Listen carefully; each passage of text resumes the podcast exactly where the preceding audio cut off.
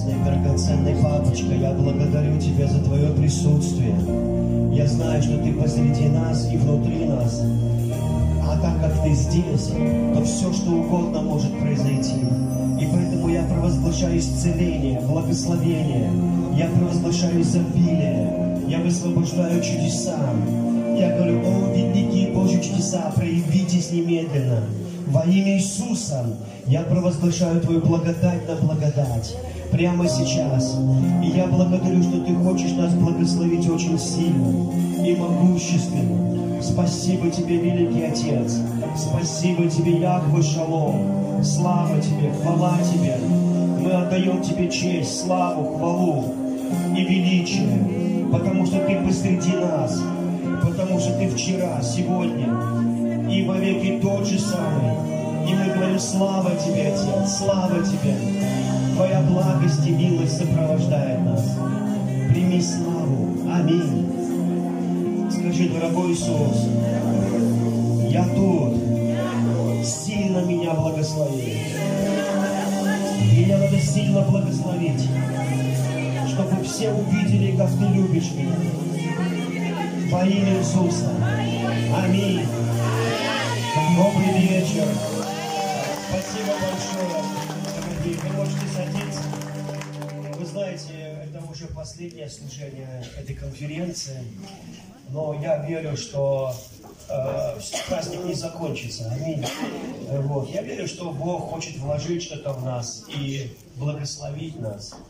А, Я часто всп- вспоминаю, э, с- когда Ульф Экман рассказывал, что он проповедовал я не помню, то ли это Германия, ну какая-то европейская страна, очень даже похожая на Германию, просто я в Германии был, вот, немножечко там э, мы э, служили, и, э, и он там проповедовал, и потом сказал, э, кто хочет исцеления, и все улыбались, и по улыбкам было понятно, что они хотят, чтобы он закончил быстрее служение, потому что они, никто не хотел исцеления, не потому что они болели, а потому что они не верили в это. Потом он спросил, ну, может быть, кто-то хочет благословения. И все просто улыбались, как бы говоря, заканчивай собрание. И он ушел из зала, и в фойе, там книжный киоск э, христианский, он там книжки смотрел. И одна женщина подошла к нему, взяла его за локоть, она хотела что-то спросить. И сила Духа Святого ударила ее просто. И она подлетела в воздух и упала от Божьей силы. И па- па- пастор Рубь сказал, что это было, Господь? Потому что он даже не знал, э, что из него ну, выйдет такая сила. И Господь тут же ему сказал, так как в этой церкви никто ничего не хотел, я отдал все ей. Вот. И вы знаете, я точно знаю, что Бог не приходит на собрание с пустыми руками. Он что-то приносит. Нельзя уходить в воскресенье с пустыми руками. Это огорчает Духа Святого. Он любит давать. Ему не нравятся такие сытые, знаете, рожи такие, довольные, мы все слышали. Если у тебя такое, ну покайся и веруй в Евангелие. Аминь. Покаяться иногда не грех. Вот. А, И, аминь. Вот. И почему? Потому что, потому что э, Бог не будет втюхивать в тебя благословение насильственным образом, правда? Кто сколько хочет. И когда Иисус, помните, умножил хлеб и рыбу, и там посадили всех людей, тысячи людей, и он, и он, он не сказал каждому по рыбине, и смотрите, у меня тут все точно. И он сказал, э, пусть раздайте кто сколько хочет. Ну, а там же евреи были, и они, понимаете, понимали, что сегодня хороший день, а завтра неизвестно какой. Ну. И кто сколько хочет. Они так обожрали, что лежали на этой траве вообще, от пузами отодрал. И, и- и Господь не сокрушил, вы чего, обжоры, вы чего там это, раз так можно жрать. Ну, он говорит, кто сколько может вместить? И поверьте, ну, это не такое время, когда зашел в супермаркет и накупил себе. И они брали, они говорят, бери, они, апостолы ходят, раздают мне, сколько можно? Ну, сколько хочешь. Я как вспомню, как наши русские поначалу, знаете, когда ездят в Египет, там, в гостинице, где все включено, и несет такой, знаете, такой, такие, знаете, слои салатов, ну и вот, э, ты думаешь, да еще раз сходишь. А он не уверен. Ну, не знаю это точно. Да? Ну и вот. И сейчас я могу нести. И вы знаете, и потом они уже потихоньку только привыкли уже там не обжираться. Но и поэтому я знаю, что там было столько рыбы, там невозможно сосчитать. И еще осталось 12 корзин. знаете, это всегда говорит об изобилии Божьем. Но я уверен, что это специально 12 корзин осталось. Рыбы и хлеба. И это не были объедки. Соберите объедки, мы дадим потом. Ну, я не думаю, что объедки были. Я думаю, что то, что целое, знаете, ну, не было. Конечно, мы сейчас в ресторане говорим, так, я что не доел, потому что я заплатил 5000 рублей, и вот эти две с половиной, которые не дожрал, положите мне в пластиковый пакетик. Ну и вот. И вы, но, но по сути, там а, а, о, это апостолы, они просто несли эти корзины, это очень важно было для них. Ты скажешь, зачем им это нести? Ну, чтобы ты шел и думал. А думать ты не можешь. Потому что ты тоже обожрался. И ты идешь, и вот у тебя одна мысль. Помню, точно было пять. Но у меня целая корзина. И когда происходит э, чудо, оно не для того, чтобы ты разобрал на молекулярном уровне химическую, физическую формулу чудес. Это вообще непостижимо, непонятно. И когда ты пришел ко Христу, тебе очень-очень важно прийти не только к Богу, как к Спасителю, понимаете? Потому что некоторые пришли к Нему как к Спасителю, но они никогда не пришли к Нему как к Целителю. Они сказали, Иисус, Ты Бог, Целитель мой. Я, я принимаю, я принял Тебя как Иисус Христос, Спаситель. Я принимаю Тебя как Иисус Христос, Целитель. Но тебе очень важно понять, что Он Иисус Христос чудотворный. И если ты возьмешь и из Библии уберешь чудеса, у тебя обложка останется только. Больше ничего.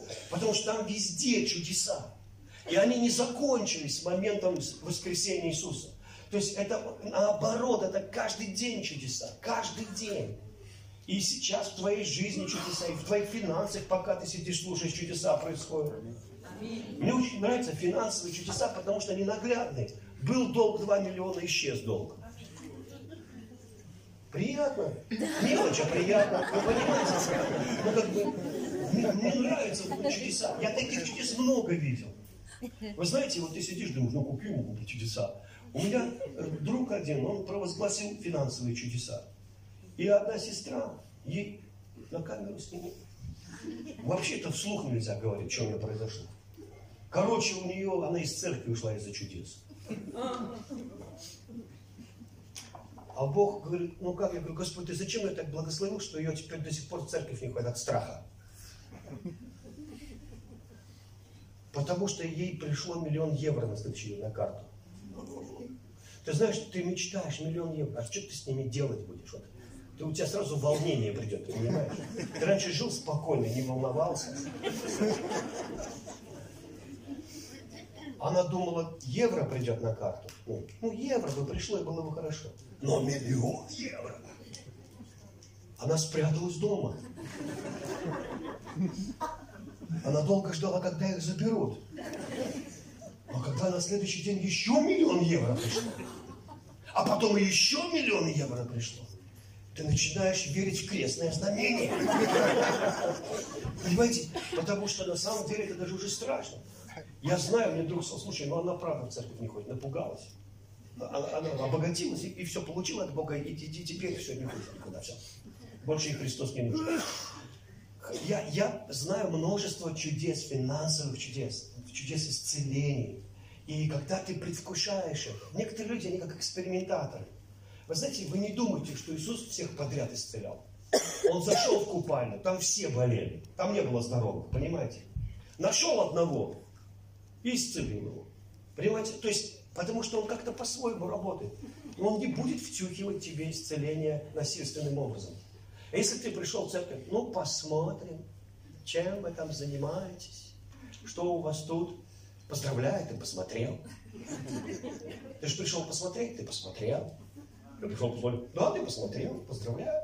Но когда мы настроены, мы величаем Бога как Бога чудес, ожидаем Его, предвкушаем Его, когда мы думаем, о, мой Бог, Он такой чудный, Он такой дивный, Он могущественный для меня. Аминь. Он великий, Потому что в основном мы думаем, да ладно, да откуда это взять, да как это будет, да выжить бы на этой неделе, да как бы это. И поэтому ты живешь по твоей вере. Потому что твой Бог не возвеличен в твоей жизни. Давид говорит, давайте будем величать Бога со мной вместе.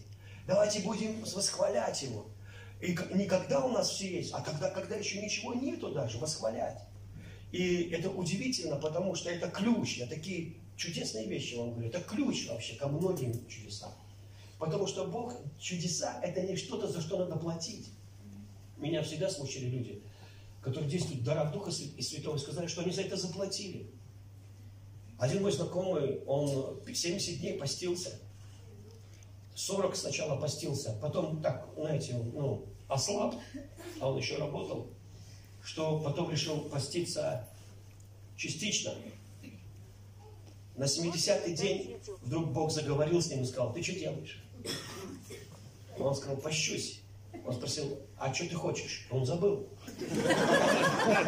Знаете, потому что когда ты давно не живешь, память тоже не питалась.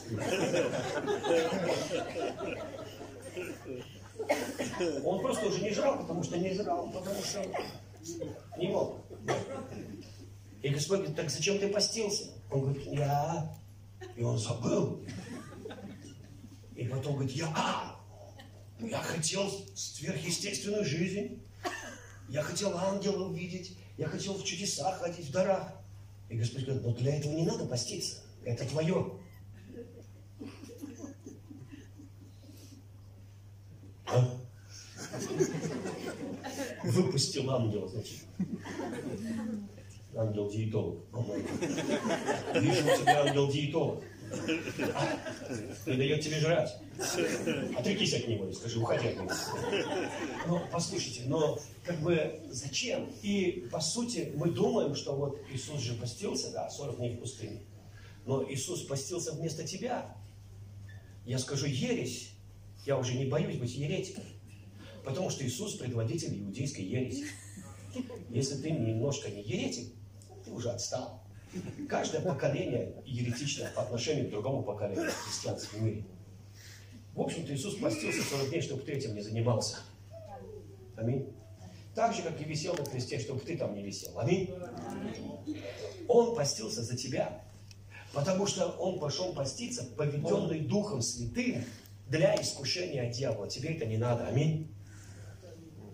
И там он был испытан во всех вещах, о которых сам учил свой народ.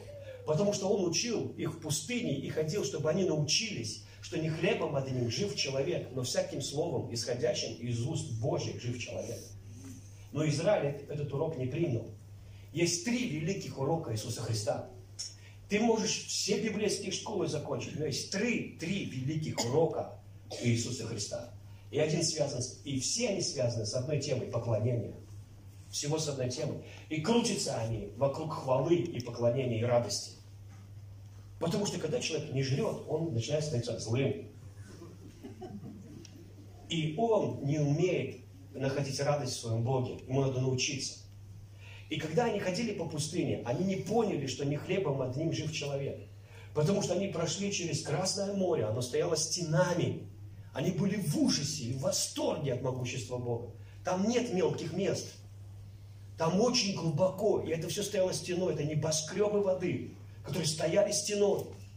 И ты можешь представить, что ты идешь по такой трассе, где вот такие небоскребы, и ты понимаешь, велик мой Бог, велик мой Бог. Я больше никогда не буду сомневаться в Его могуществе. Я больше, о мой Бог, кого я уверовал. Но потом, когда приходило испытание, они забывали об этом и просили себе, что спаси нас, ты вывел нас, чтобы убить нас. То есть они всегда роптали. И они не сдали урок, что не хлебом одним жив человек. И поэтому Иисус пошел туда, в пустыню, где они не сдали урок, туда же пошел сдавать этот урок. И он сказал сатане, не хлебом одним жив человек, но всяким словом, исходящим из уст Бога, жив человек. Он искуплял Израиль сорокодневным постом. Это пост был за Израиль. Понимаете? Потом он, а он испытывал его в том, что сбросься с храма, и ангел тебя подхватит. Но Иисус сказал, что не искушай Господа Бога твоего. И они погибали в пустыне, потому что искушали Господа Бога постоянно. Понимаете, то есть просто Иисус сдал экзамен, который евреи не сдали. И он пошел в пустыню, и как второй Адам, это был искупительный пост. А ты кого искупляешь? Это был искупительный пост. Он пошел в по, вошел в пост, и там искушаем был сатаной. Адам и Ева были искушаемы сатаной, и они проиграли битву. И он, как второй Адам, выиграл там битву. И именно в пустыне он забрал свою церковь, именно из пустыни. Поэтому в песнях песней написано, кто это идет от пустыни, опираясь на руку возлюбленного своего. Иисус, там Адам проиграл Еву, но здесь Иисус прям забрал свою церковь, взял ее из пустыни, пошел на крест и еще заплатил за нее. Вы понимаете? То есть вся его жизнь искупительная жизнь. Поэтому, если ты постишься, не постись для того, чтобы уговорить Бога подобреть. Это как духовное упражнение применяется. А, а не как достать Бога не мытьем, так катанием. Потому что Бог не манипулирует. Он не манипулирует, он не капризный. Им нельзя сманипулировать. Забудь это, что я сейчас вот возьму пост, Бог разжалобится и подобреет. Нет, пойми, это поможет быть смиренным, ты не манипулируешь Богом. Если ты отказался от пищи на какое-то время, то только для того, чтобы искать Господа. Не найду ли его, не ощущу ли его, хотя он и так. И, и по сути, и по сути, многие христиане, они вот загоняют, я, я знаю, знаю такие церкви, где они там три раза в год, 21 день. И вся церковь напряге вообще. Ну, все втихаря что-то жрут. Даже, наверное, пастор, который объявил, ну, пост тоже жрет. Да. Есть знаменитый человек, который написал много книг о посте, прям много книг. О посте, у него конференция о посте. 40 дней как поститься. Вот такие, знаете. И он как-то проводил конференцию, а там некоторые люди не выдержали. Вот. Пошли, парковка огромная, гипермаркет, да? И они пошли там, что-то купили такое, съесть. А смотрят на парковке одинокая машина, это уже поздно, и смотрят это этого проповедника машины. Они решили с ним поздороваться, подходят, а он такой вот, знаете, такие вот сахарные пудре, вот такая, знаете, сладкая такая штука, он такой. И они так растерялись, ну, покаялись за то, что это увидели.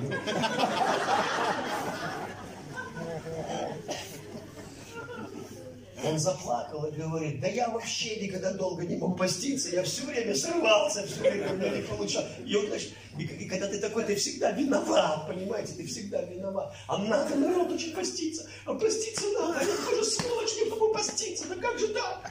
Не придет пробуждение, вы понимаете? И, вот, и, и людям кажется, что они вот так, вот когда ты откроешь Библию и посмотришь, я не вижу, что вот люди, которые были призваны, они вообще постились даже. А как Бог Моисея призвал? На 30-й день поста загорелся вдруг куст. И Моисей посмотрел и подумал, не зря я не жрал. Уже кусты горят от голодухи. Вы понимаете? Голоса начнутся. Нет, он просто, он не собирался, он просто шел. И призыв был не от того, что он не ел. Так или нет? Да. А как Гедеон был призван? И вошел Гедеон в пост. И вдруг пришел ангел. О, я долго вижу, долго ты не жрешь. Бог с тобой, мужчина. А Гидеон, да, я знаю. Я терплю, я сильный. Нет, они, они не поэтому были. А как Рав, блудница спаслась? Тоже постом, да? А как Мария получила Духа Святого? А Гавриил пришел и говорит, Мария, она... Из-за того, что ты так давно не ешь. И полные туфли набила булыжником.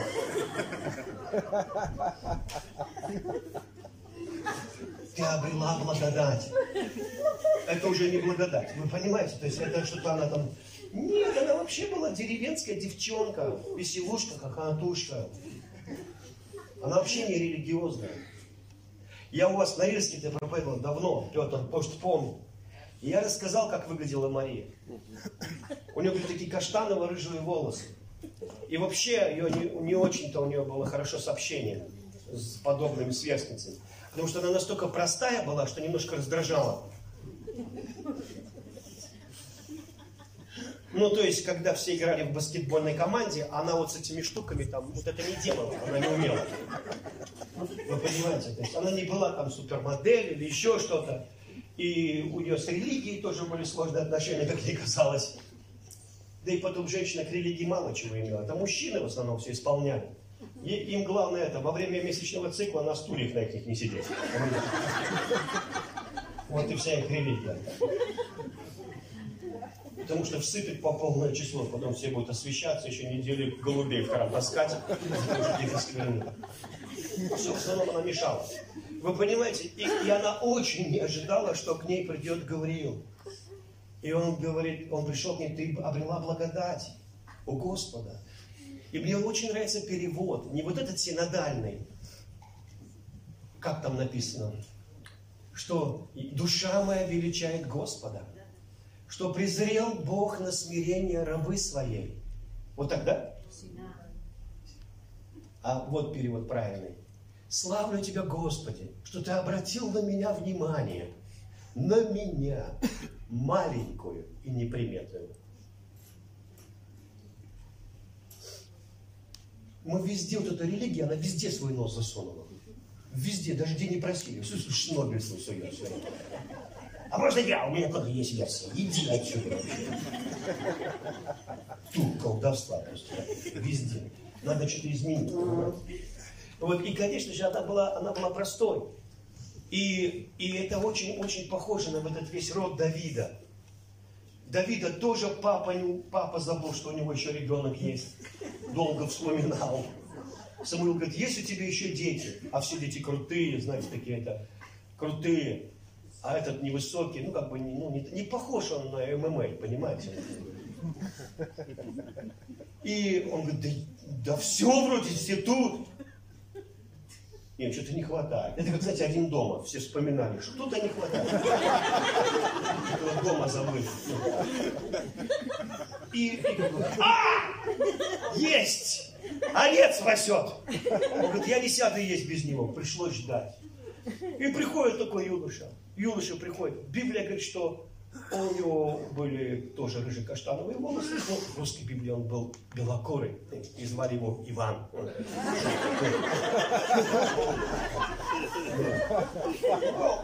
Был еврей.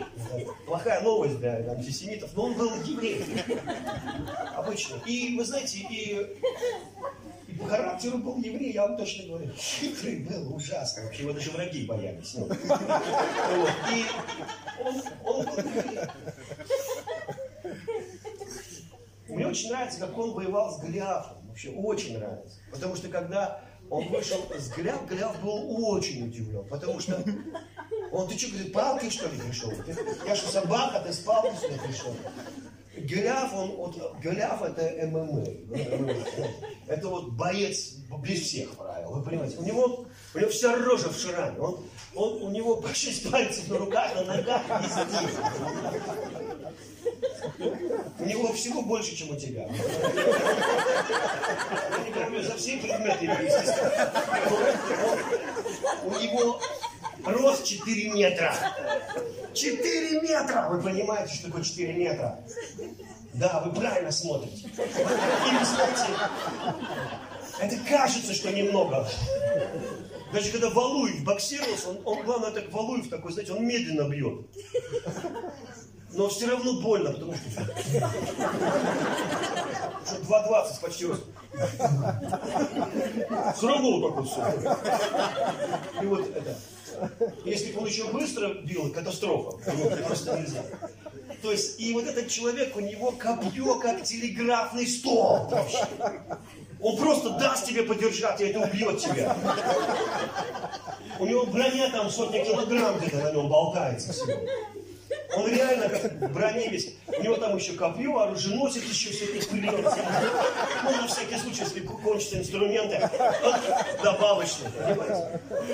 Я смотрел иллюстрацию, что будет, если ты тебя поставить с четырехметровым. Ты на лошади проскочишь у него между ног. Ни за что не зацепившись.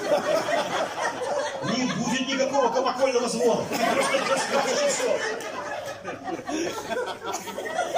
Это, это машина по убийству.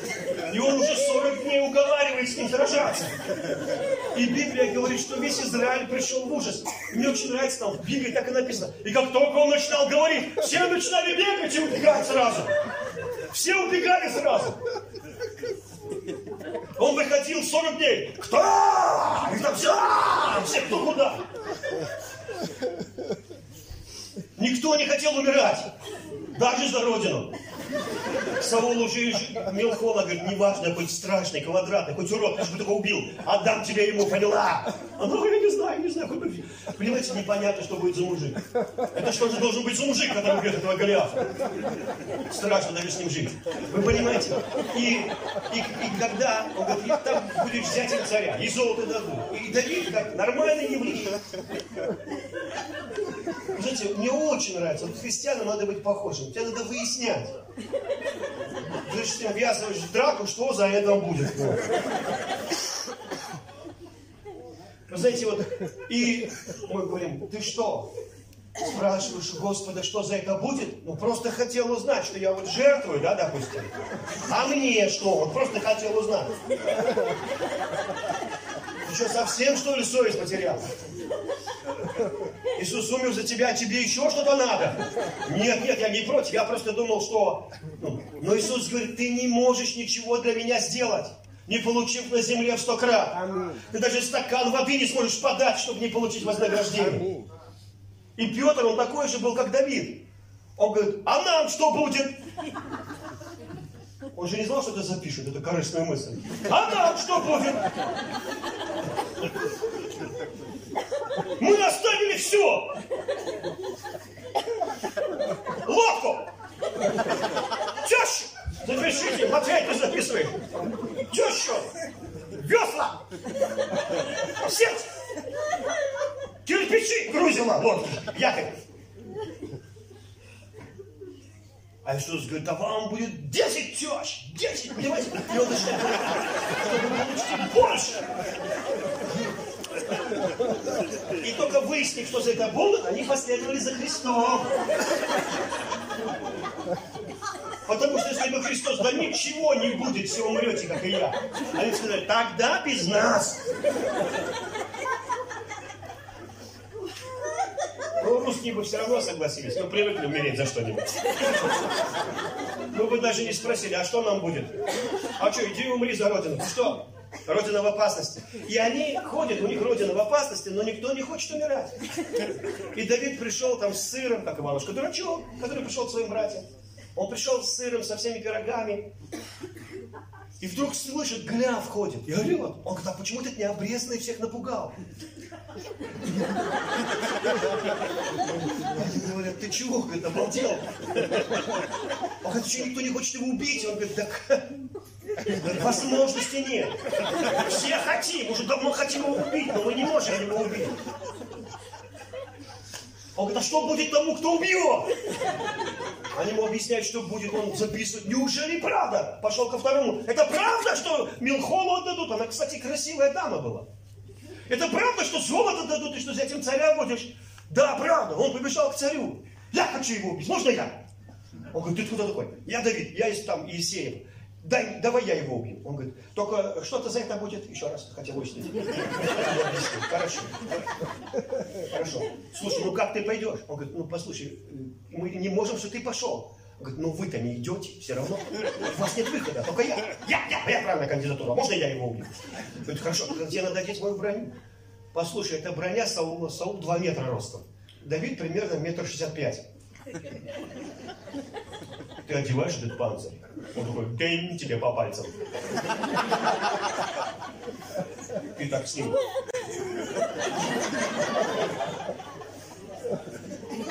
Переставил, спрятал за мной. Переставил, шлем сверху еще. Такой тактикой не подкрадешься, как истинный еврей, очень близко. Но послушайте, Давид говорит, я не могу в это говорить, я не привык. И он просто берет пять камней в ручье. Он хорошо владел пращей, пять камней, сумку туда положил и пошел. И пошел. И он не шел так, Господи. Вот я дурак. Помоги! Прошу тебя, помоги! Нет, он просто знал, он не был религиозен, он просто знал, что убьет. Он знал это. У него взгляд был, как у Емельяненко, только глаза голубые. Он, он смотрел, и все изучали взгляд Емельяненко, что он так смотрит, как победитель. Ну, так спокойно так. Там такие шкафы были. И он так спокойно смотрит. И даже, знаете, чуть ли не целую псих, психологию развили. Взгляд Емельяненко называется. Пока он крест не одел. Я не против креста. Но он изменился. Потому что раньше он был победитель, а сейчас стал «Помоги, Господь, победить». Чувствуешь разницу? Раньше он знал, что Бог с ним, а теперь надо было верить, что Бог с ним. Вы чувствуете грань? И поэтому он, нач... Э, поэтому он проиграл. Потому что надо идти, зная, не, не прося Бога, а уже зная, что Он с тобой. Есть огромная разница. Да. Аминь. И Давид пошел. И тот говорит, я что, собака, что ли? И он увидел, что Давид очень милое лицо, красивый. Э, каштановые волосы такие, юный, красивый вообще. Мальчик. Он говорит, ты чего? И этот терминатор. И я вам хочу сказать, что когда мы учим, что надо сражаться с грехом, мы не понимаем, что битва с грехом – это не битва вот с грехом, а это битва за понимание, что ты свободен от греха, что Бог тебе не вменяет, что тебя простил, и что Он дает тебе эту победу. Потому что если ты будешь, если бы Давид бился с грехом, с Голиафом, взял его за талию, бросил через себя, заломал руку, крест сделал, крест на крест, там болевой, ногами удушающий, за ноздри тянет в одну сторону, ногами в другую сторону, пыль идет, мочиловка, в конце концов, весь в помятый. Давид вылез с Голиафа, порвал ему рот, набил ему рожу, весь в крови победоносный, и его подняли за руку и показали, что он победил. Ноги болтались в Понимаете? Одели пояс. И взял Милховый Нет, э, битвы никакой не было. Давид сказал, сегодня я отдам труп войска фалестимского птицам, а тебе снесу башку. На этом закончился ритуал. И потом он, Голиаф помнит, что к нему что-то стукнуло в лоб, дальше он не помнит. Вот. Вся битва обидно. Вот до слез, но даже уже не, не, не вы понимаете? И по сути, вот это вот, ну, мы видим, что в Библии побеждают это как раз не те люди, которые мы думаем должны побеждать. Вы, вы понимаете? И поэтому нам кажется поначалу, что Евангелие, оно для суперменов. Евангелие для стоиков, Евангелие для сподвижников, Евангелие для аскетов, Евангелие для людей, которые смогут, которые спасутся через усилия, стараясь, они однажды достигнут спасения, если не оборвутся в конце, если их не подведем. Но послушайте меня, я тебе хочу сказать, что Бог смог тебя спасти, когда ты был грешником. Он любил тебя, когда ты был грешником с дикой, дикой любовью любил тебя, когда ты был грешником. И теперь, когда ты спасся, как ты думаешь, он совершит твое спасение или не сможет? Вы верите в местописание, что мой отец больше всего, Иисус говорит, похищение из руки моего отца немыслимо. Понимаешь, одно дело я верю, не сделай, Боже, держи меня крепко, чтобы меня не похитили из твоей руки. А другое дело я, я в покое, потому что похищение из руки отца немыслимо. Вы чувствуете разную веру в разные вещи. Это такая подмена как бы, но на самом деле я знаю, что похищение немыслимо, я спокоен. Однажды мама, когда такая, говорит, сынок, ты помолился перед дорогой? Какой дорогой? Ну ты же за рулем, ты помолился, чтобы тебя Бог хранил. Мама, я никогда не молюсь, чтобы Бог меня хранил. Какой ты богохульник, сынок, так нельзя. Мама, Бог меня хранит. Он всегда меня хранит. Мне не надо для этого молиться, чтобы Бог хранил меня. Сынок, ты не прав. Надо всегда молиться. Бог храни меня. Не помолишься, не сохранит. Обалдеть вообще. Один, помню, этот, один, знаете, пастор, к нему ангелы пришли. И ангел говорит, вы Гавриил был. Эта книга называется «Ангелы говорят».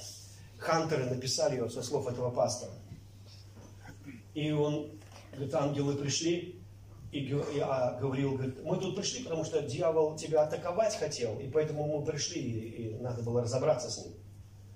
А, а он говорит, как? И, я, говорит, напугался. Он говорит, да не переживай, уже разобрались. И, и так раз в окно посмотрел, я смотрю, во дворе группа ангелов стоит, такие на газах, только общаются уже, ну, такие стоят. Я говорю, а вы как разбираетесь с нашими врагами, ну, когда атаки? По нашим молитвам? Тот улыбнулся и говорит, если бы мы по вашим молитвам, было бы уже поздно.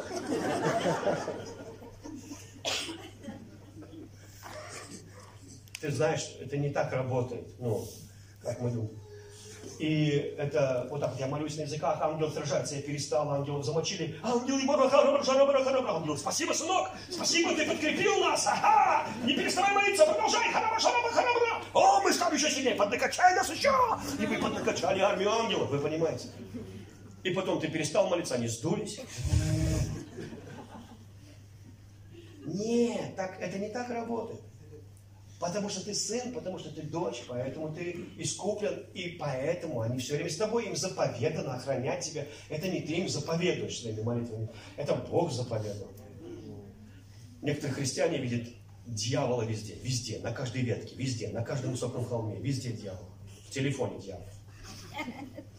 Везде. Но я хочу тебе сказать, что везде ангелы. Аминь. Везде ангелы. Они везде, они вокруг. Аминь. Аминь. Аминь. И Бог берет таких людей, которые кажутся никакие. Вера же есть осуществление ожидаемого и уверенность в невидимом. Мой личный перевод. Вера же есть ощутимость, предвкушение хорошего от Бога и абсолютная в этом уверенность. Предвкушение добрых Божьих вещей, которые я ожидаю. Потому что мой Бог велик. Аминь. Он велик. Я предвкушаю. И дальше. В ней свидетельствованы древние. Верою познаем, что веки устроены Словом Божьим. Так что из невидимого сотворилось видимое. Верую Авель. И дальше начинают перечислять люди, которые, по сути, не были суперменами. Верую Авель, верую Енох, кроме Еноха, конечно. Но и то он верой ходил. Там не написано, что он ходил другим способом. Хотите, я вам расскажу, как ходил Енох. Енох ходил так. Господь, там написано, верую Енох, ходил пред Господом. Аминь. Показываю. Господь, я так благодарен Тебе, я верю, что я прямо пред Тобой. Пошли. Как хорошо. И вот он Бог. Аминь. Я верю. Когда ты так практикуешь, через некоторое время он становится самой великой реальностью. Через некоторое время ты начинаешь его видеть своим духом. Ты начинаешь видеть его везде. Ты видишь его в людях, ты видишь его в супе, ты видишь его в кофе утреннем, ты видишь его в жене, ты видишь в муже, ты видишь его везде. И тебя везде прет. Аминь. Везде видишь. Я служил в городе Углич, я однажды уже начал проповедовать, рассказал две неканонических притчи. И вдруг, э, смотрю, Иисус сидит. Там такой проходик был, а церковь маленькая. Печку мы снесли, деревянный дом, человек 30-40 помещалось. Сидит Иисус и улыбается. И как падающие летчики вспоминают всю жизнь, я вспомнил все, о чем сейчас проповедовал. И от Иисуса не исходило никакого контроля. Когда проповедуешь великим людям, епископам, они всегда не особо тебя слушают, а что кто ты такой, где тут ересь, где ты не точен. Потом тебе могут сказать. Поэтому они ничего не получают от проповеди. Вообще ничего. Потому что они приходят как эксперты. И ты чувствуешь себя на экзамене. Поэтому я обычно первый ряд игнорирую, когда великое собрание. Говорю обычным людям. Ну да, надо на, за, за, за, за брови, за серьезность, за, за, за епископские погоды, подальше, вот туда. Вы понимаете? Мне нет цели всем угодить. И вот знаете, и тут Иисус сидит, но от него не исходит никакого контроля. Вообще никакого. Он такой довольный, радостный, улыбается. Я подумал, что он по мою душу пришел, потому что он сидит на меня смотрит. Что он пришел посмотреть, как я проповедую. И он мои мысли прочитал. И говорит мне, я не пришел сюда посмотреть, как ты проповедуешь. Я тебе полностью доверяю. Я пришел посмотреть, как люди тебя слушают. Потому что вера от слышания, слышание от Слова Божьего. И я хочу, чтобы ты знал, каждый раз, когда вы собираетесь вместе, я с вами прямо там. Поэтому я точно знаю, что здесь Иисус. В невидимом режиме, но всегда здесь. Аминь. Всегда здесь. И его не очень интересует проповедник, его интересует, как люди слушают. От этого зависит много. Так вот, и дальше перечисляются вот эти герои веры. Веру Авраам повиновался идти в страну, которую не знал. Веру Сара, веру, ну, Рав, блудница, веру. И когда ты смотришь, вот, допустим, люди говорят, вот Сара, мать множества верующих, но когда ты читаешь Библию, ты видишь, что она была обычной женщиной, по сути. Потому что у нее веры не было супер веры. Это же она сподвигла Авраама к Агаре пойти. Это же насколько надо сомневаться, чтобы своего мужа к чужой жене послать. К чужой женщине. Вы понимаете, что это унизительно. Это пик сомнений. Но об этом не написано в Евреям в 11 главе. Написано, что она суперверующая женщина. Потому что у искупленных нет грехов. И есть нижняя Библия и верхняя Библия. Нижняя Библия это то, что ты читаешь. Верхняя Библия это то, что Дух туда заложил. И когда ты читаешь Библию в религиозном духе, ты не увидишь это. Но когда ты читаешь Библию в Духе Святом, ты увидишь, что у искупленных нет грехов. Вот почему евреям в 11 главе Павел говорит, как будто бы он взял это с неба. Верую Сара, верую Авраам, верую Моисей, верую. Но я вам расскажу такую историю. Это реально настоящая история. Э, что хотите с ней делайте. Это было на самом деле. Человек выходит из кафешки. А там ногами пинают уже по такой голове, которая почти без сознания. Человека пинают. И здоровый мужик. И ты его, ну, надо как-то заступиться, но ты не можешь его кулаком вырубить. Он большой. И он взял от мостовой булыжник. Как дал ему по башке. Но он думал, просто упадет и потом поднимется. И убил. Стоит, смотрит, растерялся. Этот лежит мертвый вообще бездыханный. Кровь идет из головы. А этот тоже лежит рядом. И народ вываливает и смотрит, ты с булыжником. И этот такой бру, очухался первый, которого пинали. И убежал. И ты тоже бросил булыжник и убежал. Моисей его зовут. А, а Библия говорит, верой оставил Моисей Египет. И не убоявшись гнева царского, пожелал лучше страдать с народом Божьим, чем иметь временное греховное удовольствие. Вы понимаете? Отказал себе в удовольствии, так сказать. И ты думаешь, ребят, я совсем другую историю там знаю. Это нижняя Библия, я вот что имел в виду, понимаете, да? А верхняя Библия, это не вторая Библия, это то, что Дух заложил. Верой оставил он Египет. Понимаете, как Бог к искупленным относится? Ты думаешь про себя, да я обычно, я так сомневаюсь, я мужа перепилила. Удивляюсь за его живучесть. А Бог про себя, верующая женщина, сколько она с мужем прожила, сколько они вытерпели вместе, как она не сомневалась в. Ты такая, это ты про кого? У него что, еще одна, что ли, женщина? Нет, это про тебя. Аминь. Это про тебя написано в верхней Библии. Аминь.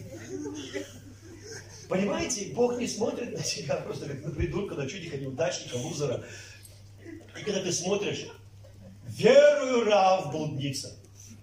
Да она вообще Тору не читала. Вот Рав блудница это вообще не Израиль. Аминь. Спрятала соглядатаев, которые почему-то захотели у проститутки переночевать, по неизвестной нам причине. Библии даже в Нижней об этом ничего не Вот, она их спрятала, закрыла соломой. Поверьте, была очень опытная женщина, во всем Ерихоне. Она говорит, я знаю, у нас слухи, мы знаем ваш Бог ваш, Бог, вау. Ваш Бог просто вау, могущественный у вас. Поэтому вы Иерихон разрушите, всех убьете, я знаю. Меня спасите. Если я вас спрячу. А там мужик гонится за ними. Они, да ладно, прячь быстрее, прячь быстрее. Они говорят, никогда не торопимся. Дайте слово, что вы меня спасете. Да спасем, спасем. И всех моих самочадцев. А, не, не, давай, только быстрее прячь нас. Точно? Да, только повесишь красный ткань из окна, чтобы видно было, где твой дом. А то иначе мы не отвечаем. Она говорит, хорошо. И когда Ерихон, вокруг Ерихона ходила армия, молча, понимаете, молча все ходят, и ты смотришь, они 7 дней ходят. Вообще 13 раз они обошли. Вот почему дьяволу не нравится слово 13 число. Потому что 13 для него самое плохое число. В 13, 13 раз обошли и рухнул Ерихон. На 13 день месяца Адара Амана повесили. 13 это Иисус и 12. Аминь. Это число победы. Не бойся цифр 13. Аминь. 1 плюс 3 это число сверхъестественное. Это ангельская цифра. Аминь. Один это ты, и троица это Господь. Вас четверо. Аминь. Аминь. А значит, ты победишь. Ты никогда не бываешь один, ты всегда втроем. Аминь. И, они, и вот там, в доме э, блудницы, следующая ситуация. Как в китайском метро. Вот так вот набито народом. Не только близкие и родные, ну и те, кто есть симпатизировал.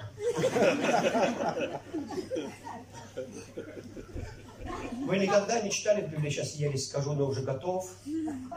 Спасешься ты и весь твой дом. Никогда не читали.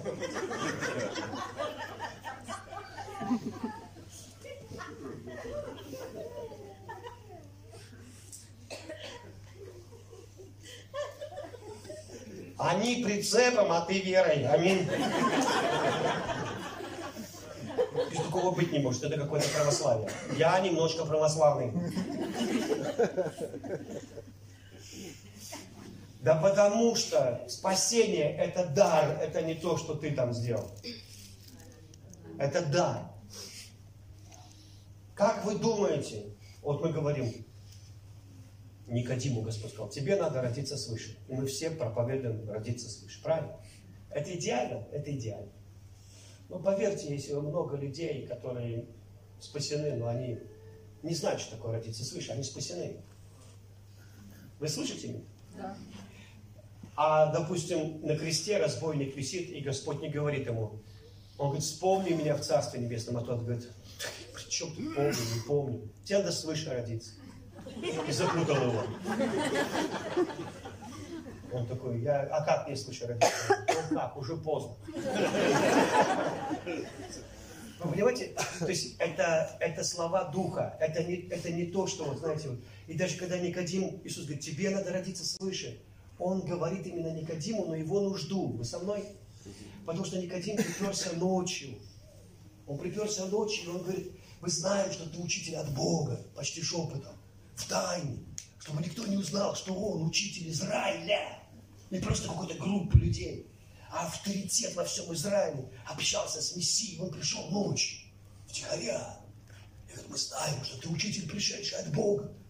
И так как он пришел втихаря ночью, теперь весь мир об этом знает. Потому что такие чудеса, какие ты творишь, никто не может творить, если с ним не будет Бога. Иисус, в отличие от нас, не слушает слова. Он слушает твое сердце.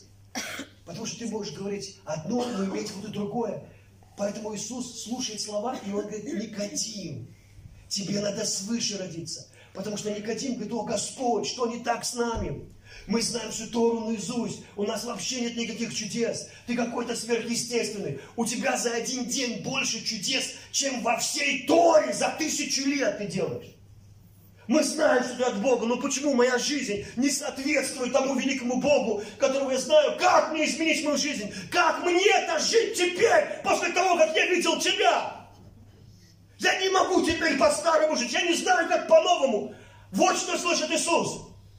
И он говорит, Никодим, тебе надо свыше родиться. Вот ответ на твой вопрос. Если бы мы умели так друг друга слушать, и когда жена говорит, иди, я больше не хочу тебя видеть. А ты слышал, хоть бы раз обнял меня и сказал поцелуй. И поцеловал бы. Ты бы тогда не реагировал на ее слова, а реагировал на ее сердце. У тебя было бы меньше конфликтов. Потому что ты реагируешь на слова. А женщина всегда говорит одно, а имеет в виду другое. Это мужчина, что думал, то и сказал. А женщина это тайна. Опять рис пересолил. Ты говоришь, рис пересолила. Она, ну и пошел своей мамаше. Подожди, при чем тут мамаша? Я просто говорю, у тебя другая? А нет, у меня другой, я просто сказал рис. Нет, ты не просто сказал рис, ты имел в виду, что мамаша лучше готовила, чем я. И, скорее всего, у тебя другая. Я не имел в виду такую длинную интеллектуальную цепочку. Я просто имел в виду, вот рис сейчас пересолил. Все, больше ничего. И, и поэтому иногда мы должны понять, ну, как бы, что это происходит. И, и Никодим, он тупит, потому что он слушает слова. Слова – это звуковая волна, которая попадает в твой аппарат уха, потом попадает в мозг, там ты его расшифровываешь моментально. И слова, он слышит, тебе надо родиться свыше. Он не слушает дух, он слушает слова. И Никодим говорит, как я, будучи старый, могу родиться заново? Я что, в утробу матери залезу и обратно вылезу? Иисус говорит, а что, в молодости, что ли, мог это сделать? Он, Иисус такой говорит, ты вообще меня не слушаешь, Никодим. Ты не слушай. Хорошо, давай, для тех, кто на бронепоезде в танке. И плюс еще в шлеме в тройном. Смотри сюда. Ветер дует где хочет. Правильно, Никодим? М? Голос его слышишь. Угу а не знаешь, откуда приходит и куда уходит. Вот так с рожденными от Духа. А, понял. То есть они беспорядочные люди. Сказали, придут в три, пришли в шесть, потому что ветер в шесть подул. На них нельзя положиться, я имею в виду. То есть непонятно, ну, то есть куда ему надуло, откуда выдуло, что мы будем делать, мы не знаем. Нет, Никотим, я не имел в виду это. Я имел в виду, что как не объясним ветер и пути ветра необъяснимы, так необъяснимо рождение свыше. Но ты же принимаешь явление ветра, принимаешь. Вот точно так же поверь, действует дух. О, тебе надо родиться свыше. Хорошо, по-другому. Рожденный от плоти кто? Плоть. Пять. А рожденный от духа кто? Дух. Пять. Понимаете? То есть, и, и, и по сути, по сути, Иисус и все его слова, это суть духа жизни. Все его слова. И поэтому, когда есть верхняя Библия, есть нижняя. Нижняя – это то, что ты понимаешь. А верхняя – это то, что Дух вложил в, искуп, в искупление. Аминь. Аминь. И поэтому Иисус выбирает каких-то странных людей.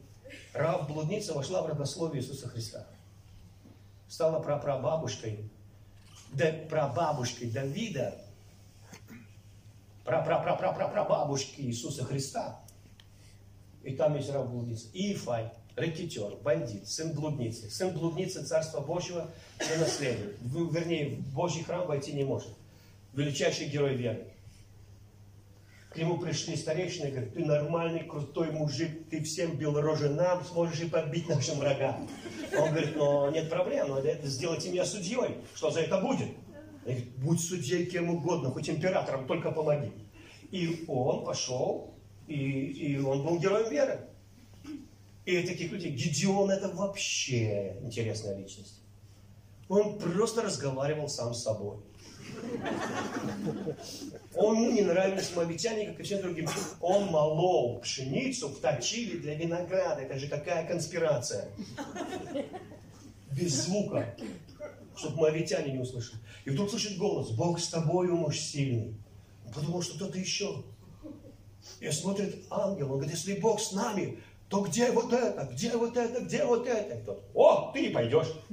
Подождите, подождите, я не вызывался, я просто говорю, где вот это? Я не думал, что вы меня выберете. А ты подходишь вот с этой силой твоей, где вот это, где вот это. Это что, сила? Это немощь. Вот именно. Мне не нужна твоя сила. Потому что моя сила совершается в твоей немощи. Это и есть сила. Вот пойдешь и убьешь всех моавитян, как одного человека. И это же самая стрёмная история победы. С человеческой точки зрения, он, сокращая все, он затрубил в рог. Собралось 36 тысяч человек. Это очень мало. И Господь сказал, я не дам вам победу, вас очень много. Потому что вы скажете, мы это сделали, я вас знаю. Вы себе славу присвоите. Вы скажете, я постился и получил. Я нереальный ходатайственный молитвенник и получил. Мы церкви стали на колени, у нас колени как верблюжьи колени. Поэтому Бог ответил нас. У нас не колени, а одна сплошная мозоль. Бог увидел мозоль и ответил нам. Я написал три тома о том, как вырвать пробуждение у Господа. Но послушайте, это не так работает. Я когда был в Китае, я помню, китайцы молились как бешеные вообще. Я, если бы я был Богом, я бы им сразу ответил. Они молились, ходатайствовали. Я за молитву. Но в моей жизни я стал больше просто наслаждаться Богом и получать чудес. И наслаждаться Богом во врагах, наслаждаться Богом в том, как Он могущественен. Аминь. Он могущественный. Я после Китая приехал с таким вообще осуждением, что мы не молимся русским. Это же стих написал. Нам надо жареного петуха, чтобы поверить в Господа Христа. Чтобы клюнул кое-куда тебя. Родилась вера бы тогда. Чтобы атомная началась война. Чтобы с другим ушла твоя жена. Чтобы доллар стоил тысячу рублей. Для веры это важно, уж поверь. Чтобы начался такой понос, что ты добро свое до дома не донес. Или когда дымит твой самолет, когда твой, враг, когда твой врач беспомощно рукой махнет. Тогда включается система, плевать на друга лицемера, на то, что скажет весь народ. Теперь лишь только ты, да Бог. Пока ничего не конит, мы, нам как бы Бог и не нужен многим. Короче говоря, я помню, приехал с Китая, говорю, мы не молимся, а у нас Рождество, а мы не молились, а мы должны концерт, неверующих пригласили. Лиза, дочка пастора, говорит, пастор Сережа, может быть, помолимся за мероприятие наше? Я говорю, пойдем помолимся. Мы взялись за руки, и я молился так, как будто это последняя молитва в моей жизни. Я сказал, дорогой Господь, мы не молимся. Дай нам, пожалуйста, пробуждение. Просто так. Сойди, Дух Святой, на этих людей. Просто сойди, просто так. И вдруг Господь мне говорит, да дам я вам пробуждение. Вас, русских, не дождешься, пока вы помолитесь. Там не то, что жареный петух, там жареные бизоны ну, не, не сподвигнут вас на молитву. Он говорит, иначе вы скажете, вы молились, и Бог дал. И вы знаете, я вам скажу, я такого Рождества в жизни не переживал до этого. У нас дух упал во всех. Я вышел, рассказал о Рождестве. Люди плакали, смеялись. И такое было присутствие просто невозможно, волшебное. На следующий день я просто сидел в гипермаркете, там в одном, в Макдональдсе, там, где жрачный отдел, фастфуд. Вдруг две девчонки подходят, я первый раз вижу. Здравствуйте. Я говорю, здравствуйте. Вы вчера вот проповедовали в церкви, вот мы были. А я говорю, вы вчера в церкви были? Нет, да. И заплакал. Я почему плачете? Так, Бог вас коснулся. Я такой, слава Богу. Я подумал, Господи, я так хочу, чтобы всех коснулся. Я так хочу. И Гедеон сказал, все, кто не хочет воевать, уходите. И все ушли. Казалось, уйдут все. Все уйдут до одного. Осталось 10 тысяч. Остались те, кто хотят воевать. Остались Арнольд Шварценеггер, Сильвестр Сталлоне. Остались мужики, которые пришли со своим инвентарем. Мы не хотим домой. Мы, плевать, что нас 10 тысяч. Мы будем мочить этих моавитян, хоть их миллион. Мы сдохнем, но мы победим. И Господь посмотрел на эту армию и говорит, очень много, очень много. Не дам вам победу. Скажи, пусть все идут на к реке и пьют. И Гедеон говорит, идите пить к реке. И вдруг такой отбор. Те, кто пил с одной руки, вот так, их взяли. А те, кто двумя руками рожей море, в речку, их не взяли. Ну, тут богословы делятся на разные части, но они не правы. Прав только я здесь. Они говорят, один говорил так, я помню, проповедовал. Те, кто пили вот так с одной руки, река это мир. Понятно, да? Мир это. Вот кто с одной, они как бы пользуются миром, но не пользуются как бы. Они всегда на Бога ориентированы, но пользуются, но как бы не пользуются. А те, которые двумя руками делают, и рожей полностью в миру, вот тех Бог отсеял. Видите, люди всегда пытаются вставить человеческий фактор. Они пытаются вставить человеческую святость в защиту Господа. На самом деле, когда 10 тысяч идет пить, хотя река и длинная, вот доступа к воде, где ты можешь пить, пляжной зоны, она не такая длинная, понимаете? Поэтому получается, что они не все втискиваются вот в это место. И когда звери идут на водопой, например, в джунглях перемирия, вот представь, ты лев, и ты идешь спокойно пить а кто-то коза. У нее с одной стороны лев, с другой стороны леопард. И все хотят пить. А после того, как попьют, что они хотят? И ты понимаешь, что вы по-разному идете к воде? У вас разные отношения к водопою. Ты тоже хочешь пить, но ты смотришь, коза, э, лев, леопард, бегемот, бежит пить. Он такой хрясик, слон тоже, он прям в реке. А ты коза, и ты получается... Понимаете? Да. Или, например, качки здоровые, солевой скоростолония, раз к пляжу два плеча, а ты не влез.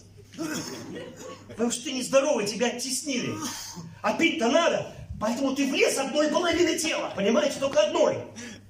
И вот ты вот так раз, у тебя все проливается, ты пьешь. Они смотрят на тебя, пьют и говорят, что ты тоже будешь что ли воевать ты? Ну да, я тоже хочу. Тебя первого там замочат. Доходяга. А может быть ты не доходяга, просто культурный человек в очках. И ты не такой уж тупой. Ты тоже хочешь побеждать, мавитян. И ты просто тоже сил, ну, я тоже тут хочу попить, ты тоже пьешь. И вдруг Бог говорит, все, кто пили вот так вот в две руки, свободны. Только те, кто пил с одной. И все уходят, уходят. То есть 10 тысяч уходит, это очень большая толпа. И остается маленькая группа, 300 человек. Некоторые доходяги тоже не позволили, так сказать, их теснить. Не смотри, что я дрищ, я тоже буду петь две руки. Они тоже ушли. Остались вот эти вот Иванушки, дурачки. Мне говорят, 300 спартанцев, 300 самых святых людей остались воевать с мавитян. Приездоши черно-белого цвета прыгают копьем, как шашлык нанизывают по пять человек, скидывают. В этот момент, когда нанизывают пять, одной ногой еще бьют другого. Это как матрица, знаете, такая, бойцов крутых. Нет, там остались вообще не пойми кто. Когда Гедеон это увидел, он сказал, о Боже, о мой Бог. И Господь увидел, что тот боится, потому что Гедеон сомневался. А представь ты в этой толпе. Вот я, например. Я просто культурный человек, я не дурак. Я просто впился одной руки, потому что, ну ладно, мы интеллигентные люди. Но эти-то 299 не спрашивают, не задают вопросов даже. Я говорю, Гедеон, я говорю, вы не хотите ничего спросить у вождя у нашего? Они говорят, там все понятно, ну, все понятно. Гедеон, я не бунтарь, но я просто, вот, я тоже, так сказать, оказалось, что пью с одной руки, вот. И я просто хотел спросить, я не бунтую, не надо меня записывать, он бунтарь, не ходи в нашу церковь. Я просто хотел спросить, чем мы будем воевать? Вот, я хотел знать, что они не спрашивают почему. Вы не хотите узнать, чем мы будем воевать? Ладно. Гедеон говорит, Господь сказал взять горшки. Некоторые ответы рождают новые вопросы. Друзья, чтобы не я один вот так вот спрашивал, может быть, вы хотите спросить что-то вот у Гедеона, пока он тут? не сбежал. Никто. Я хотел спросить тебя, Гедеон. Берем горшки. И что вот этими горшками? Я просто вот... Э, ну, допустим, я одного человека дал ему по башке, а дальше что? Их же 300 тысяч. 300 тысяч. Господь Гедеон, да нет, мы никого не бьем по башке, мы просто берем горшки и разбиваем горшки. Ребята, мы разбиваем горшки, вы слышали, что? Вы не хотите то есть не будет оружия. Мы берем факелы и дудки.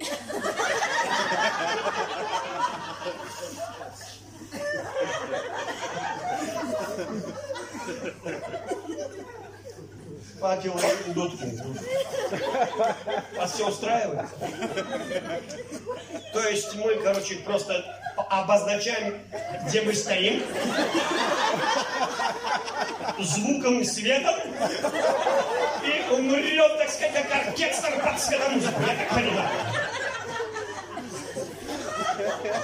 Гидеон, что ты ко мне пристал, я сам в ужасе. Особенно разглядывая вот этих вот, знаете, бояк, которых все устраивает. А, то горшки, неважно. И Гедеон так напугался, Господь говорит, Гедеон, я вижу, ты боишься и не веришь. Я говорю, не то слово, не то слово. Я, если я знал, на что я подвязался. Нет, ты же постепенно меня втянул. Все хуже и хуже и хуже и хуже. Он же даже испытывал Бога. Господь, если это ты, пусть на, на, этой, на шерсти будет роса, а на лужайке не будет. А? Раз смотрит, шерсть вся в росе, а лужайка сухая. А, ну, все, ты понял? А, Господи, извини, что я тебя вот так испытываю, ну а можно вот теперь наоборот? Шерсть сухая, а лужайка мокрая. Господь говорит, без проблем, мне все равно, туда, сюда. Я смотрю, он хотел третий вариант придумать. Он понял, что третьего варианта нет. Ну, фактически, вот такого верующего Гедеона в угол зажали, ты стоишь, кричишь как вицем. И понимаешь, что ты, ну, у тебя нет выхода, нет выхода. Все, ты, ты теперь герой в любом случае, посмертно нет. Это не важно. Ты, в любом случае тебя втянули в героизм, вы понимаете? Бог говорит, иди в разведку. Возьми слугу, тебе одному страшно. И они замаскировались, как эти вьетнамские конспираторы и партизаны. Они близко подползли к стану Моавитян, а там двое у костра. Один говорит, сон такой приснился. С горы катится буханка хлеба. М-м. Как дала в нашу палатку и все разбила. Истолкователь, короче, Иосифа. Это не буханка, мой друг. А что это? Сны символичные. Это меч Господа и Гедеона. Убьют нас этой ночью. И Гедеон прибегает, мы стоим 300. Друзья, делимся на три отряда. Я такой, минуточку, почему на три? Я думал, мы все в 300 бежим, я в середине. Ну, постой, это очень маленькая группа, понимаете? Это сто. Потом мы даже в три отряда не можем с четырех сторон это решить. Он говорит, слушай, не ропщи. Все, это наша победа. Короче, делите на три отряда, по 100 человек. Все делайте то, что я делаю, хорошо? А что ты будешь делать? Значит, смотрите, берем горшки, бьем горшки. Потом дуем в дудки. Светим факел. И должны кричать, меч Господа Гедеона! И все. И дураки на следующее утро проснулись богачами. Потому что 300 тысяч человек оставили обозы с золотом для 300 дураков. Представляешь, как подфартило. То есть они фактически, они фактически получили победу. И бегут, верую Гедеон. Какой верой? Я помню, когда мы начинали церковь, Андрей, ты будешь пастором. Он не знал, во что он даже втянется. Бог засасывает тебя потихоньку, большим. Иосифу Бог говорит, тебе поклонятся братья, все тебя поклонятся, такой цветной сон, да, аж два раза. А деталь, деталь. Такое ощущение, что для Бога детали не важны. На следующий день он уже сидел в яме. Торговались, потом идет в рабство, потом жена Патифара полезла в него, потом тюрьма. Детали-то, кажется, не важны. Просто Бог говорит, ты победитель, я так сделал. Да, в твоей жизни могут быть какие-то проблемы, но ты всегда будешь в победе. Я с тобой, я не оставлю тебя и не покину. Люди говорят, вот, знаете, почему Бог был с Гедеоном? Потому что Гедеон не полез, так сказать, на жену Патифара. И Бог увидел, что он мужик такой, знаете, крепыш, не соблазняется. Это все неправда. Он потому не согрешил, потому что Бог был с ним. И Бог вел его всю его жизнь и давал ему силу. И он уповал на. И Бог вел, и давал ему мудрость, и дар истолкования слов. Это все ему Бог дал.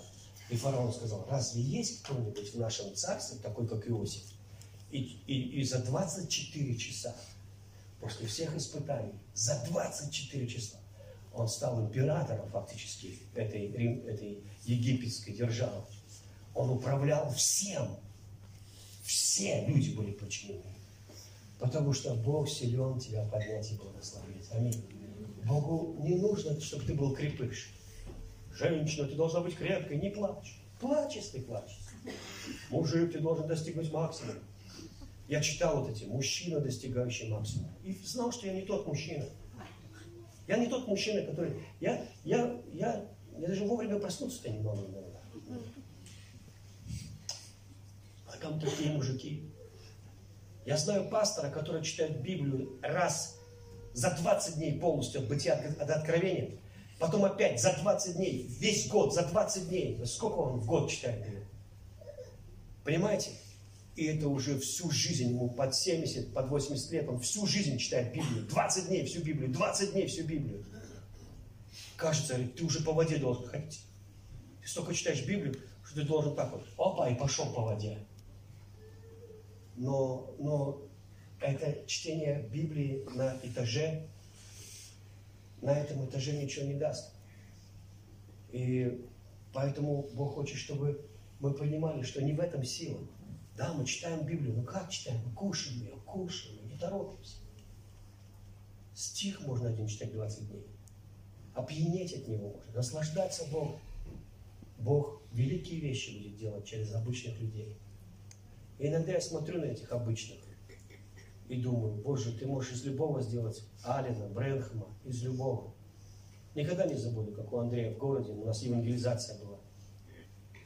И одна сестра подошла, смотрю, в балетках танцевальных, в платье а-ля Снегурочка, а-ля невеста Иисуса Христа, с кассетой уже. Сергей, я хочу станцевать для Иисуса. Я так напрягся, я... У нее уже давно не танцевальная фигура. Но это ладно. Но как бы Сейчас евангелизация. Нам сейчас не надо танцевать здесь для Иисуса. Ну, вот, я понимаю, что ты то, снегурочка, так сказать, уже в возрасте, но ты уже не внучка, скажем, бабушка, вот эта снегурочка. Ну, вот. И я я понимаю, ну, ну не надо. Вот, сейчас у нас ответственный момент.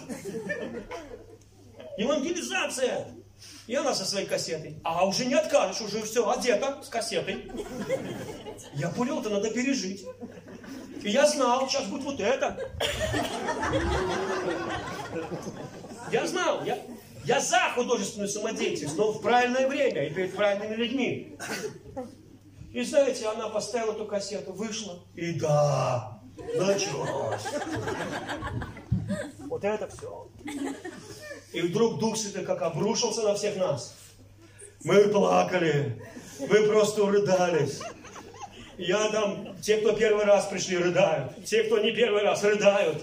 Дух Святой просто упал на нас, а она издевается, все еще. А мы рыдаем, остановите танец, потому что я не могу же, мне вот так вот.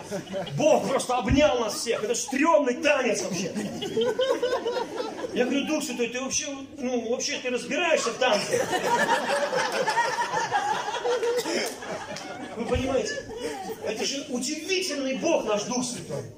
Ты можешь все сделать идеально. У тебя гитара за 500 тысяч, у тебя колонки. И так, и нету Бога. Он такой пришел, а, ерунда, я ушел.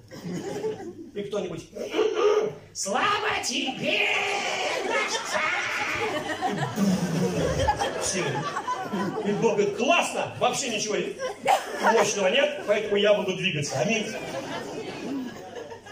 А, а то бы вы сказали, о, как она круто поет. А тут ты точно знаешь, что она не поет.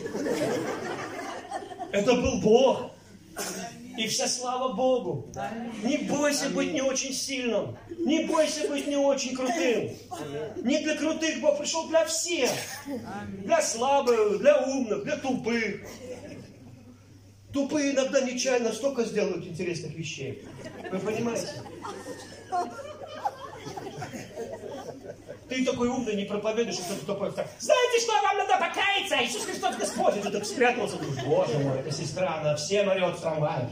Всем, Господи, прости нас, пожалуйста. О, боже, я ее не знаю. А эта тупая там привела уже полгорода к Христу. Будьте как дети. У меня Анечка 5 или 4 года была. Взяла в автобусе, встала и как давай петь. Три остановки. Три остановки. Иисус, сын Давида, помилуй меня. Иисус, сын Давида, помилуй меня.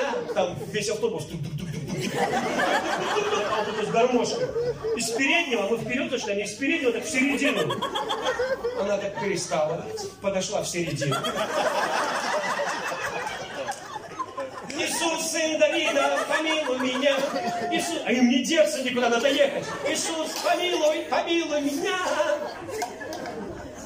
Мы сто не сделали, видишь, это не наша дочь.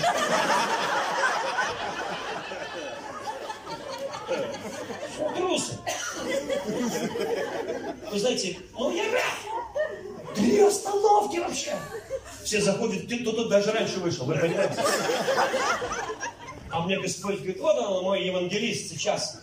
Многих людей здесь привел ко Христу. Сейчас, говорит, придут домой и будут эту песню в башке. Иисус, сын Давида, помилуй меня.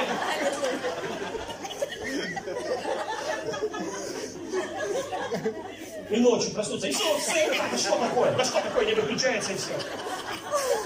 Не помолишься, не выключится, вы понимаете? Вот почему нам не обязательно быть крутыми, чтобы у нас все круто получалось. Я освобождаю тебя от крутизны. Отец, я благодарю Тебя за то, что Ты не великий, просто невероятный, и Ты совершаешь чудеса, великий, в простоте, легко, просто и легко, просто и легко, через самых простых и обычных людей.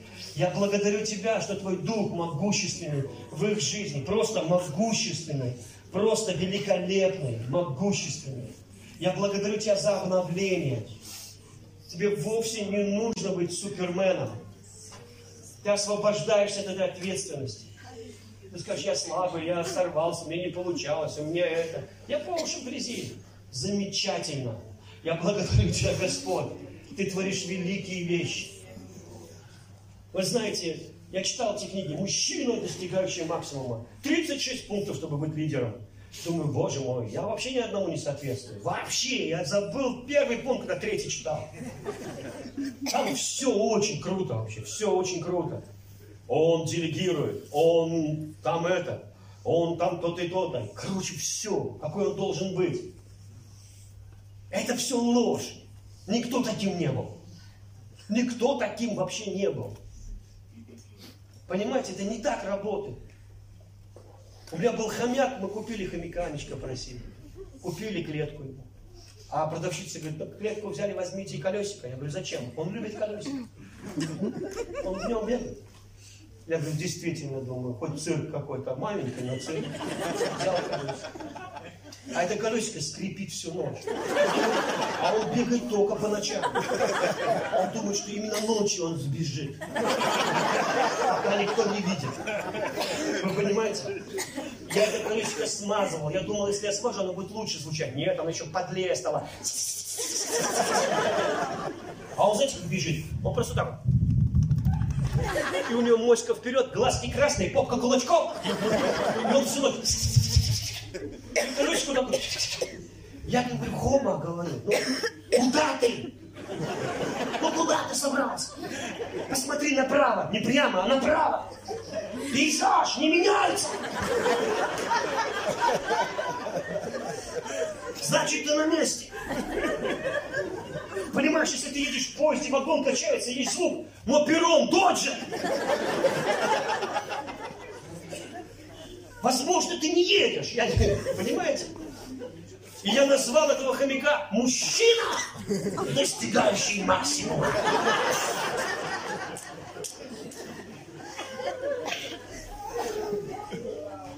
Сдох он в детских игрушках. Не знаю, почему ему нравится сдохнуть в детских игрушках. Все-таки он сбежал. Ну, понимаете? Да, через год мы его нашли. Мумий. Аня обрадовалась. Я хочу сказать, что если ты уповаешь на Бога и счастлив о Нем, и ты доверяешь свою жизнь, все будет хорошо. Аминь. Он Отец. Он знает, как тебя сохранить. Он знает, как тебя благословить. Он знает. Аминь. И Он даст тебе победу. И если ты просишь, ты говоришь, Господь, ты даже можешь воспользоваться таким человеком, как я. Ты даже ослом воспользовался. Он, конечно, не всю свою остальную жизнь пророчествовал, но у него был прекрасный момент, и он прославился на все века. Вы понимаете? Ты, ты, ты, ты можешь все. И чем меньше меня, казалось, тем больше. И иногда, когда тебя обижают, это хорошо, это, конечно, плохо. Но в этот момент Бог так мощно начинает с тобой двигаться. Он на твоей стороне. Отец во имя Иисуса, я благословляю каждого прямо сейчас. И я благодарю Тебя за что они под ливнем Твоего благословения, Твоей любви. Держите руки перед Богом, просто так вот, когда вы принимаете. И скажите, дорогой Отец, я под ливнем Твоей благодати, Твоей любви, Твоего благословения. Я в предвкушении добрых чудес. Я в эпицентре э, небес, Господь. Да, я стал магнитом. Я магнит для святых небес. Я в центре Божьего внимания. И я стал предметом Твоего желания. Я благодарю Тебя. Я принимаю. Не уйду с пустыми руками. Мне все надо. Мне надо благословение, здоровье, счастливая семья, спасенная страна и деньги. Мне надо все. Аминь. И прямо сейчас я благодарю Тебя, Господь. Аллилуйя. Я забираю.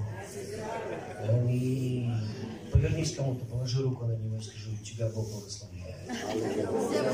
Прямо сейчас. Аминь.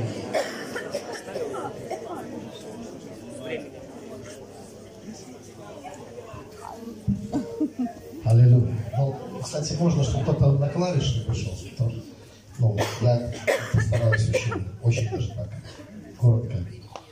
Я несколько слов скажу об ангелах. Я хотел бы еще помолиться, высвободить чудеса, знамения, пробуждения э, в вашу жизнь. Такой сделать такой финал, завершить. Да, поэтому, если будет немножко музыки в конце, э, хорошо. Ну, можно даже сейчас, э, э, такой период в моей жизни начался интересно, когда Бог начал разговаривать со мной э, тема, тема ангелов. Это стало такой еретической темой для некоторых людей. Не потому, что что-то неправильно там, а потому что просто само слово ангел вызывает раздражение у некоторых людей. И я их прекрасно понимаю, потому что я был такой же. Видения, которые я видел, которые Бог мне показывал, э, в этих видениях первое время вообще никаких ангелов не присутствовало. Это был только я и Отец. Я утешался Отцом, Он проводил с ним время, Он учил меня многим вещам, и все было хорошо. И потом уже прошло достаточно времени, когда я вдруг увидел ангелов, и они ходили гуськом, так, знаете, так, а, а, они все поглядывали в мою сторону, я понимал, что они хотят ко мне с чем-то обратиться, но у меня на лице было написано, проходите. Не трогайте меня вообще. Я был напуган вообще вот этим, ну как-то не было для меня, что черти, что ангелы, только одни светлые, другие темные, как-то я ну, а, не знал, зачем мне это вообще, поэтому. Но однажды наступил момент такой вот встречи, когда Бог подвел ко мне все-таки ангел, И разговор был такой очень интересный, очень важный э, для меня. А позже, неожиданно вообще, она в поезде, в купе это было, я ехал, Бог серьезно заговорил со мной на тему ангелов, на тему человека. Оказалось, что мы тесно связаны. В Библии сказано, что не, не пренебрегай ни одним из малых сих, их ангелы стоят перед Отцом И тогда Бог мне объяснял, что значит его ангелы, что значит наши ангелы, в чем различие, как это все работает, как это все устроено. И с того времени я решил тогда испытать. То есть, несмотря на то, что он мне показал множество мест Писания, я решил испытать. И я э, сдал ангелам три задания. Я сказал, если действительно все так, как говорит Господь, это казалось невозможно, невыполнимые такие э, задания. Тогда начались, кстати, чудеса с цифрами. Я когда спрашивал, вот тогда начались, потому что э, я попросил, чтобы ангелы пошутили, на самом деле. Одна из просьб была шутка. То есть я ожидал какой-то шутки от них, вот от ангелов. И они пошутили на служении прямо там, где куда приехал, это еще было публично. Это было очень весело, там, это не только на служении. Но я там на служении просто э, не должен был сделать шаг веры, ведь я не знал, что будет. Я просто попросил э, пастора написать э, любое число. И знаете, он написал сначала одно число, но написал так мелко, что я понял, люди не увидят. Он напиши крупно, он говорит, можно другое. Напиши какое хочешь, я же не знаю. Он написал другую ну, цифру, и в зале попросил девушку там, ну, сказать цифру, она назвала именно эту цифру, что пастор, э, вот, пастор думал, что я с ней договорился. Я первый раз ее в жизни не видел. И интересно, что это работало даже в очень религиозных церквях. В одной, я был в такой церкви, это одна из самых трудных церквей, в которой был. Там пастор, он сидит, э, когда ты проверишь, он сидит рядом с Богом. Сидел, сейчас он уже с Господом. И он, неважно, какой там епископ у него, он мог встать, перебить и начать исправлять прямо во время проповеди.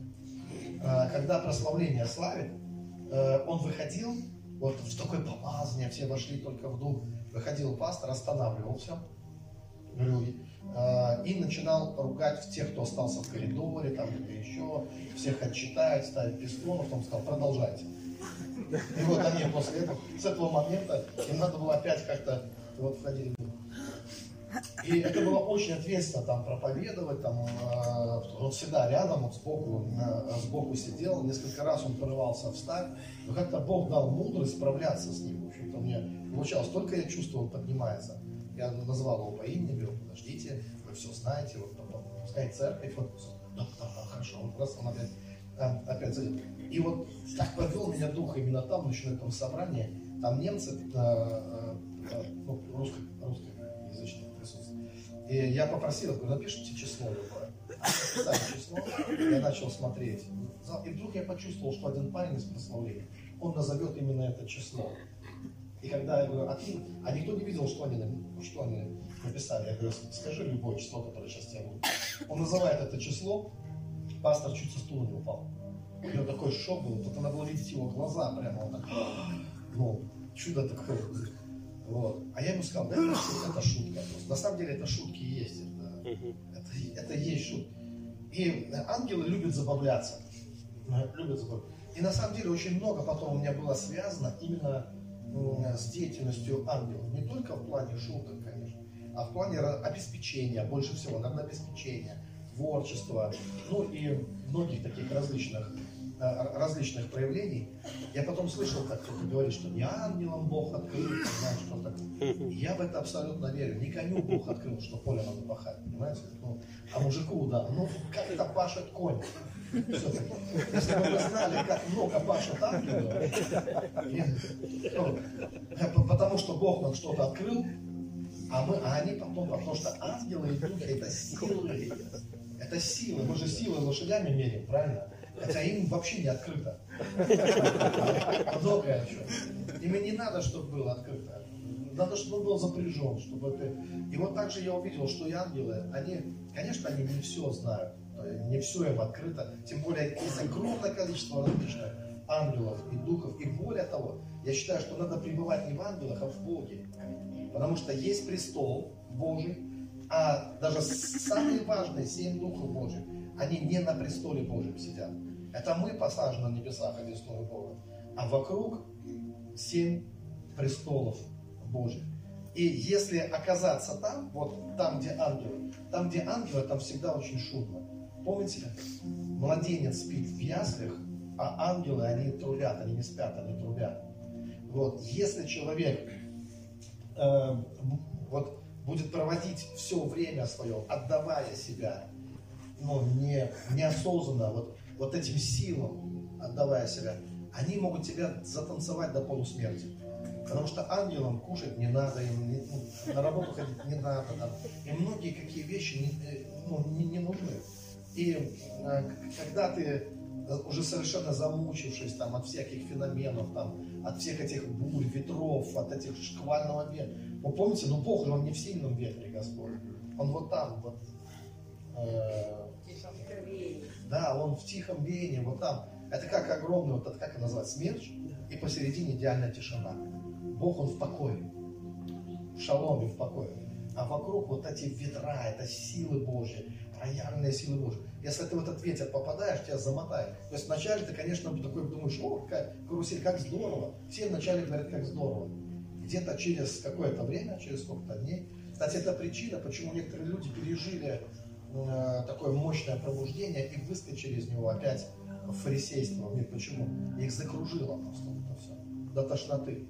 Они уже как-то, ну, да, ну, вот эти все, это стресс, это определенный стресс, когда эти силы подхватывают тебя, начинают тебя носить, а оно еще не заканчивается.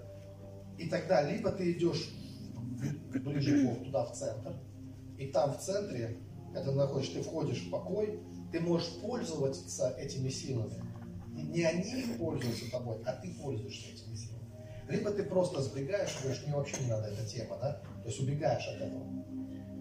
Вот. Но тем не менее, это, ну хорошо, время короткое, я очень быстро очень часто с тех э, пор люди начали говорить, во-первых, Бог открыл мои глаза, я начал видеть ангелов.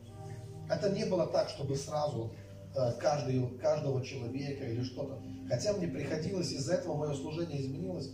И хотя тема ангелов никогда не была для меня самой важной темой, но через некоторое время я заметил, что я мог до трех утра молиться за людей, рассказывать им ангелов, какие у них ангелы. И люди меня натренировали, потому что это было интереснее людям, чем мне самому.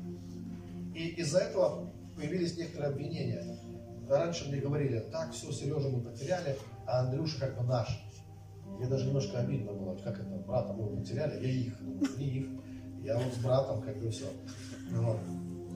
А потом, когда тема ангелов начала изучать, как ну и его тоже потеряли, все, короче, теперь он вот заговорил про ангелов и так далее. Но это существует. Это существует. Причем то, что я точно могу сказать, то, что я точно видел и при желании вижу, э, ленюсь иногда, не всегда хочу, но у каждого человека огромное количество За каждым человеком огромное количество Иногда, чтобы какая-то ситуация произошла, вот одна из таких моих, еще, можно сказать, таких свежих недавних ситуаций, когда одного их смена повстречал э, в поезде, чтобы он оказался со мной в одном вот, в купе, там тысячи ангелов должны были быть задействованы. У него яхту арестовали. Там, ну, у него там на границе. Он вообще из другого города, он из Нижнего Новгорода там. А в Великих Луках он оказался, что он яхту, не через границу. Если там все заблокировали, арестовали, не отпускали, пока он оттуда не уехал. Он оставил шофера, он уехал, а шофер мог позвонить, это все из-за тебя. Вот ты уехал, сразу отпустили потому что ни за что арестовали вообще. Вот. И он разговаривал с женой, там, вот, на вокзале, оказался на по граница с Прибалтикой, разговаривал, заходит в купе, встречает меня, я отвечаю ему на вопросы. Он говорит, я сейчас с женой на эту тему разговаривал. Мы общались с ним там полночи, с утра он меня провожал на белорусском вокзале, он был что. И не я говорил, а он говорил, это Бог. Это Бог. Я пошел, дочь сходил, ну, она хотела искупаться в реке, я ее сводил в реке, она сказала, выхожу из реки, как этот, ну просто вот из реки, ну мужик на берегу сидит. Я ему говорю, э, ищешь что-то? Ищешь что-то? Я говорю, я пастор. Он подскакивает, подбегает ко мне. Вот никто не может ответить на мои вопросы. Я ему начал рассказывать. Я сказал, что я вижу твоих ангелов. Я ему говорю, я вижу, что э, есть ангел-художник э, с тобой, что есть творческие ангелы. Я вижу, что э, у тебя трое детей. Я вижу троих ангелов, твоих. Он говорит, у меня трое детей. Он говорит, я архитектор, ну, художник-архитектор. И потом мы с ним поговорили немного. И знаете, как интересно, как это эпично выглядит, когда человек тебе рассказывает. Человек не, спа- ну, как не, как не рожден. Он говорит, не церковный вообще, он говорит, как это было, как в Библии написано, когда Иисус шел по берегу и Петра встретил. Так это что, прямо вот такая история? Да, это такая история. А откуда ты знаешь вот эти вещи? Ты даже не представляешь, сколько я тебе... Это моя любимая фраза. Э, Очень повышает цену, да? Как. Ты даже не представляешь, как много я знаю. И я пользуюсь этим в парикмахерских, я пользуюсь с официантами э, в разных местах. Я люблю служить этим неверующим людям, потому что это открывает сердца. А Особенно, когда ты служишь э, словом знания. Полно таких потрясающих историй. Сейчас нет времени, что это до утра надо рассказывать.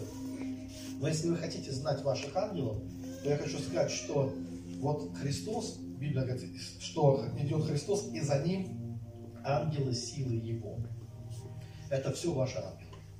Потому что тот, кто отдал за вас Сына Своего, как вместе с тем не дарует и всего остального. Я помню, брат мне позвонил, говорит, там один человек с тобой хочет поговорить, там, у него там какие-то видения было мощное. Ты с ним? Ну пускай. Он, он звонит, а он ни- никому не, не может рассказать свое видение. Почему? Потому что он говорит, там, пастор Андрей, такое случилось, там, знаешь, мне архангел явился. Вот, представьте, кому-то рассказать, архангел явился. Я ему говорю, ну да, не какой-то там Христос, целый архангел. Он смутился. Ну, людям Христос является, а тут архангел явился. Чё? Архангелы вообще-то являлись, когда э, вот родился младенец. Я думаю, они каждый раз, когда человек свыше рождается, роды принимают. Архангелы, там не меньше, я думаю, прям.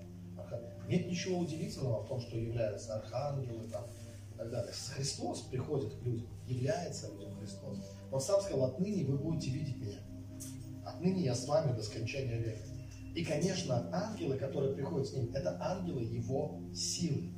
Тебя есть ангелы твоей силы. Почему их легко увидеть? Потому что у каждого человека есть ангелы его силы.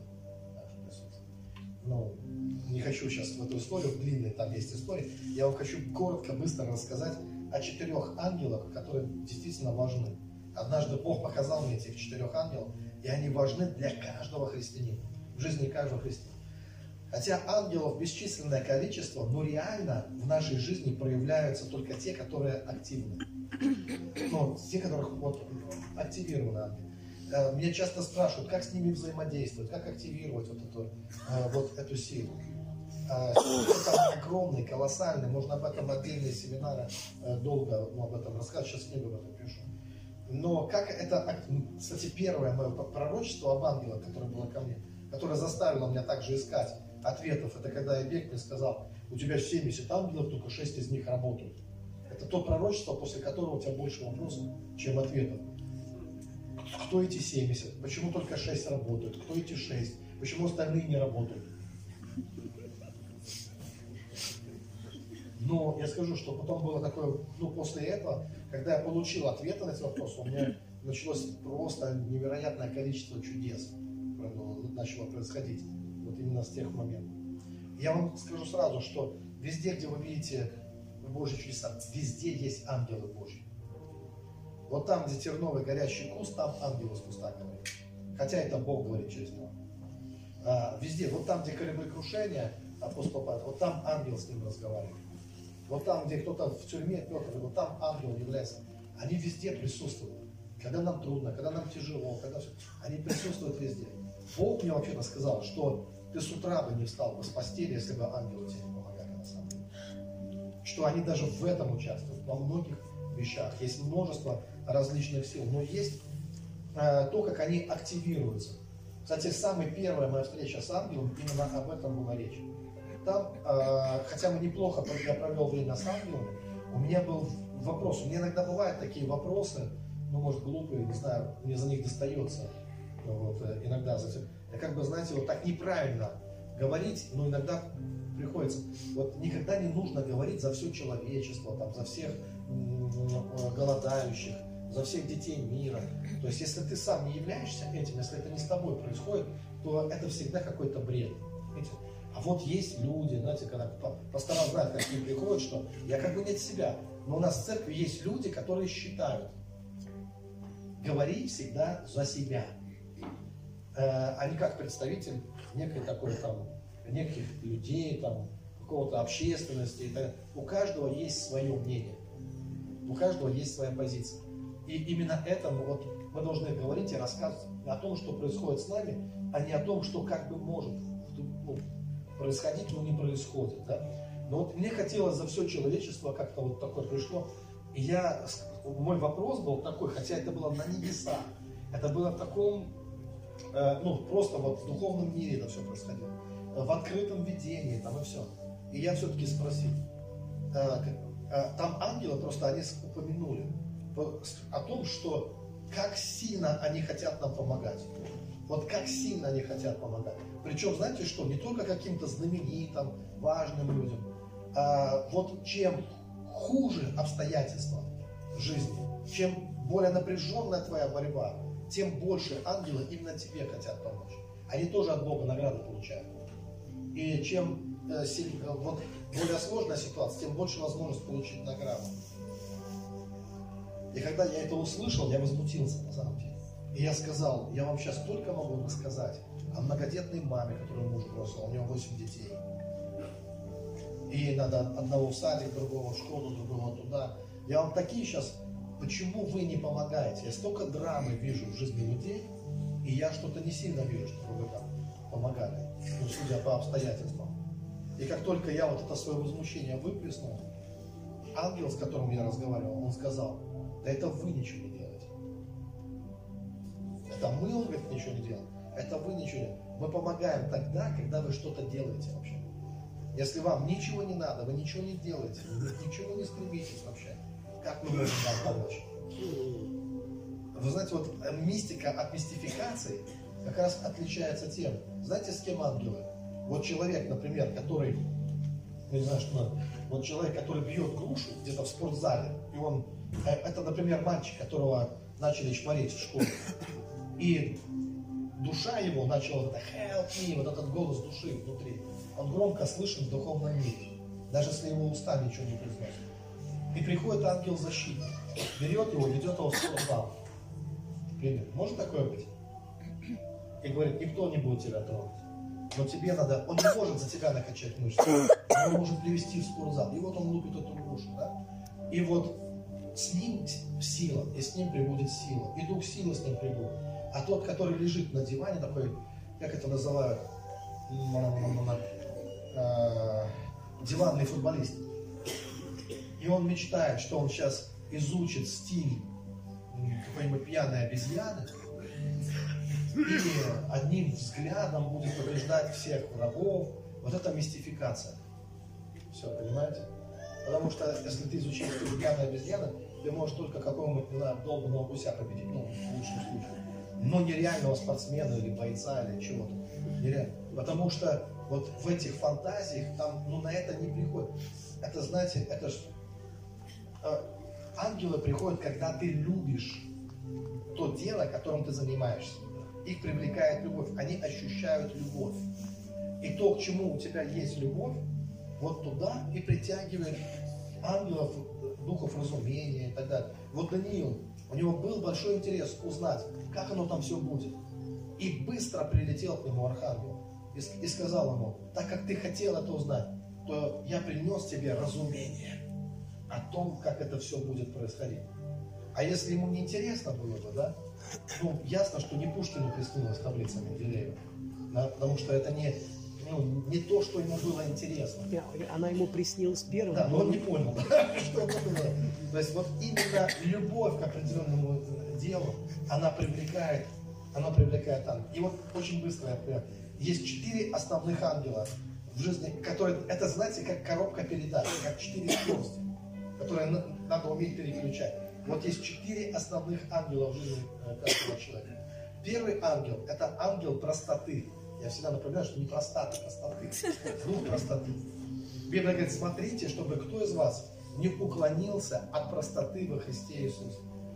Ангел простоты, он создает такой эффект и проявляется так, что э, твои, ты э, ну, готов узнавать новое, постигать новое. А когда человек находится в состоянии не учите меня жить, я уже все знаю. Это говорит о том, что его жизненные фильтры забились. Знаете, когда фильтр забивается, вода через него уже не проходит. Он уже не, он начинает стареть. Человек начинает стареть, когда он не может учиться новому.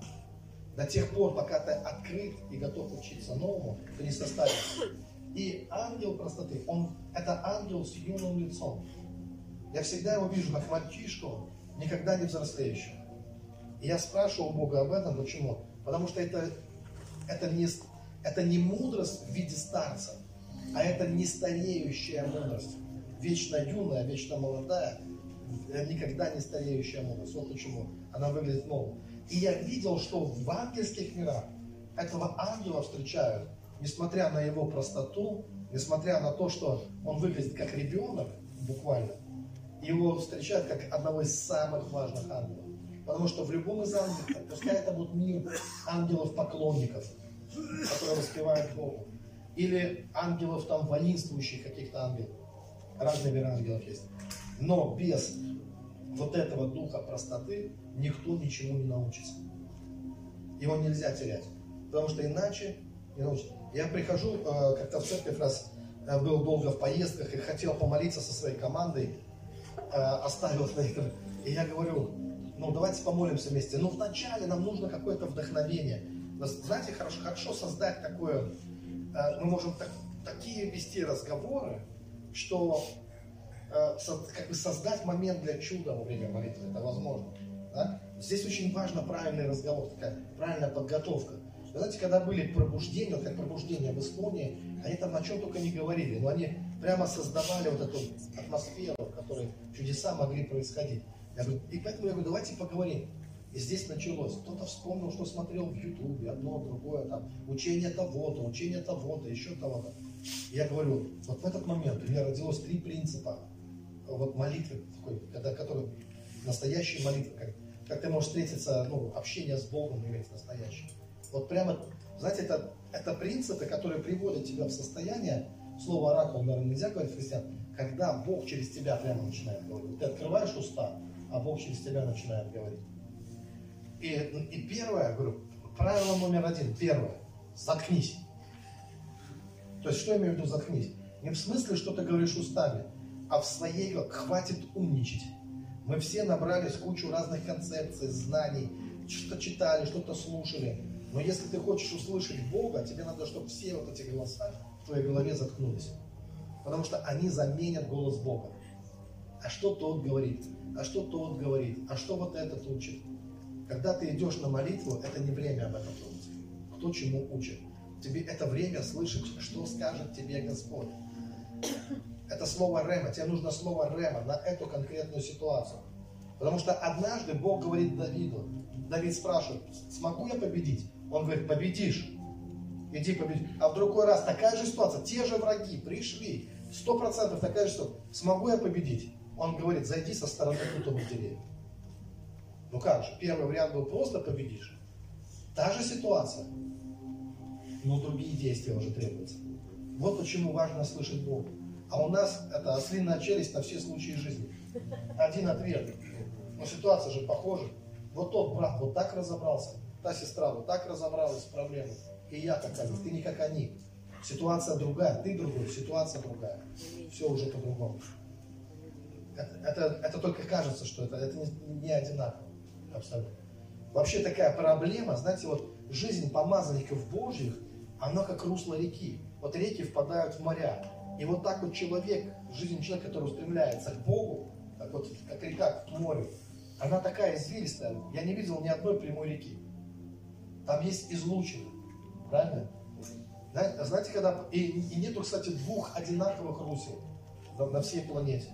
Проблема, когда мы канонизируем одно какое-то русло и говорим, что и ты так должен загнуться. А у тебя никогда не получится. Как ни старайся. У тебя будет свое русло. Но итог должен быть тот же. Мы приближаемся к Богу, мы познаем Его. Аминь. Но мы разные в этом смысле. И вот правило номер один. Это хватит умничать. Я так сам себе говорю. Я сейчас не умничаю. Я хочу слышать Бога. Поэтому мне не нужны никакие другие голоса. Я успокаиваюсь. Номер два. Второе правило. Измени свое состояние. Если ты хочешь, чтобы Бог говорил через тебя, поднимись в эту любовь. Поднимись вот в это высокое состояние, которое соответствует Божьему Царству. Если молиться в депрессии, откровения будут такие, такие, знаешь, как бы смысла нет ни в чем, все плохо, там, денег не было и не будет, не жили богато, нечего начинать. Это говорит твое состояние. Да? То есть какое состояние, такая мудрость. Поэтому измени свое состояние. У меня были семинары, где мы это делали прямо вот так. Вот женщина приходит, говорит, у меня такие проблемы. Меня с работы все время. У меня что-то как будто 666. Ну, я же христиан. А, все думают, что я воровка. Я ни разу в жизни ничего не украл. Куда не устроюсь, думают, я воровка. Что мне делать? Я говорю, давайте идите сюда, садитесь вперед сюда, давайте с вами помолимся вместе. И я начинаю молиться прямо с этим человеком. Я говорю, представьте, что вы на глубине океана. И вы всплываете из тьмы к свету туда. Свет это Бог. И давайте начнем подниматься туда, в Его любовь, в Его радость, в Его присутствие. И я сам помогаю человеку как? Потому что я знаю это состояние в Его присутствии. И я начинаю просто стараться транслировать это состояние. Затем я проверяю человека, я его спрашиваю, скажи что-нибудь. И по вибрациям голоса я уже знаю, там человек или нет. Если человек начинает умничать, он что-то вспоминает, выходит из этого состояния и начинает мне что-то рассказывать. Это тот момент, когда хочешь сказать, заткнись. Давай заново. Давай поплыли туда вверх, свет. Давай в эту любовь. И я опять начинаю транслировать. Потом говорю, давай скажи что-нибудь. И когда я слышу, знаете, когда человек даже потеть начинает, да? Вид лица его изменяется, человек может пропотеть весь. И он чувствует себя как ребенок маленький, потому что вот этот как первый звук уа, уа. Обычно из уст вырывается нечто такое, как хорошо. Вот это искреннее такое. Хорошо. То есть человек чувствует себя, он хорошо. И уже по вибрациям голоса я знаю, что человек прямо сейчас. Да. В этот момент я спрашиваю, вот в этом состоянии, когда ты находишься, что Бог говорит на твою ситуацию? И вдруг я слышу, да ерунда все. Я говорю, исцелились. Если вы будете оставаться в этом, то к вам будет как магнитом притягивать благословение. Проблема в том, что вы выйдете на улицу и опять в свою драму лицом сразу. И вы потеряете это хорошо. Библия говорит, что Царство Небесное должно быть вот это. Нам надо научиться пребывать в этом Царстве. И тогда ты будешь видеть благословение постоянно. Возлюби это состояние и стремись пребывать в нем, э, в нем постоянно. Итак, хорошо, очень быстро. Первый ангел, ангел простоты. Второй ангел, ангел правой руки или там с правой стороны креста. Дух порядка. Вы знаете, как много в Библии говорится о порядке. И дух порядка выглядит как законный сын отца, короля, царя. Вообще такой, как перфекционалист. Да. Вот он уверен о себе, что у него все права на все вообще. Потому что он следует всем ритуалам, всем правилам. Он знает, как нужно делать. Это тот, знаете, праведник знает время и устав. Он всегда все делает вовремя. Он всегда все делает правильно. И он всегда призывает к порядку. Потому что хаос – это то, что разрушает постоянно нашу. Может быть урожай и на ней бедного, но все видит от чего? От беспорядка, потому что нет духа порядка. Дух порядка приучает к порядку. Но с левой стороны, с левой стороны, или ангел левый, это вечно пьяный дух свободы. Такое ощущение, что никогда не трезв. Как за духом порядка следует множество ангелов различных, там за духом свободы тоже какие-то пророческие ангелы там, вот эти ангелы со смехом, ангелы там с, со слезами, там, то есть экстатические переживания. Этот ангел, он все получает от Бога через экстаз, через пребывание в экстатических состояниях. Если с правой трезвенник абсолютно, с левой алкоголь. И наверху над всеми ими Дух совершенства. Это тот, который не дает тебе сидеть спокойно на месте, который говорит, поспешим к совершенству, поспешим к совершенству. Но достигнув этого совершенства, ты можешь только, когда у тебя есть вот этот дух простоты, дух, вот, дух разумения, его еще называют, вечно юный, э, вот этот мальчик, дух разумения, который ведет тебя к, к чему? К совершенству тебя ведет. И теперь смотрите, я завершаю. А, часть христиан, они решили пойти путем, они решили к совершенству идти через порядок. Да? И они пошли путем вот через правую руку, через вот эту часть креста. То есть у них как бы не крест получается, вот такая штука. Да? Такая, как его, полицейскую палочку проверяют почему-то, да, такая. То есть они так вот раз. А другая часть христиан, они поняли, что надо через вот экстатические переживания туда идти, достигать тоже. А посреди креста там пошла там на Орду, ударилась морда а Морду, потому что одни критикуют других, другие других э, критикуют и так далее. Но на самом деле, что мне открыл Господь? Что нам нужно все вот это, все это. И ты в один день можешь поступать в духе порядка, что-то делать, и в то же самое время быть, переживать экстатические переживания с Богом. Это как хлеб и вино, это как цари и пророки. Вот эта двойственность, она везде в Библии на самом деле присутствует. И Бог, Он из, из обоих сделал одно, да, устранил. Это, это твоя коробка передач. Когда нужно прийти к ну, нужен порядок. Когда должен быть порядок. Но один порядок – это сухость. Это, ну, захочется засунуть кота в микроволновку, знаете, или что-то сделать. Ну, просто так, чтобы, ну, а, чтобы не сойти с ума. И, и точно так же, да, Э, есть люди, которые пребывают в сплошном таком духовном алкоголизме. Это как те, которые на свадьбе раньше, на мирских свадьбах, да?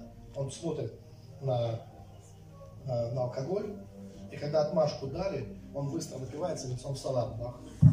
Все, что больше, что было на свадьбе, он не помнит. Жених с невесткой, что там происходило. Э, трезвенники, язвенники тоже не сильно помогают на свадьбе. Но искусство питья, это образно, сейчас я говорю, оно заключалось в том, чтобы уметь кушать и закусывать. То есть пить и закусывать. Да? И как бы на них вся свадьба держится. Заметьте. Они, они едят, закусывают, едят, закусывают, потом не закусывают. Они знают, когда и что нужно. И вот э, это очень образное сейчас было. Вы не принимайте это как вот, да, руководство действий. В, да, мы говорим о духовной свадьбе, о духовном вине исполняйтесь дух, не руководите, но исполняйте. Хорошо, мы можем сейчас помолиться тогда, можем подняться наши ноги. И я хочу выслушать, чтобы четыре ангела, четыре ангела, они э, активировали свою жизнь, потому что вот этот дух простоты, он принесет в твою жизнь, он принесет открытость в твою жизнь. Знаете, ангелов можно ощущать, их можно видеть, их можно даже слышать. Они разговаривают, очень разговорчивые. Бывает, человек проходит мимо меня, а я слышу от его, как вот этот дух такой в нем, и он говорит, я все знаю, я сам все знаю, я сам все знаю. И ты понимаешь, что этот человек, ему очень трудно обучаться чему-то, потому что он убедил себя в том, что он уже все знает. Это проблема на самом деле. А есть люди, которые как соковыжималка да, они прямо жаждущие. Бог жаждущих исполняет благ, богатящихся отпускает нищих.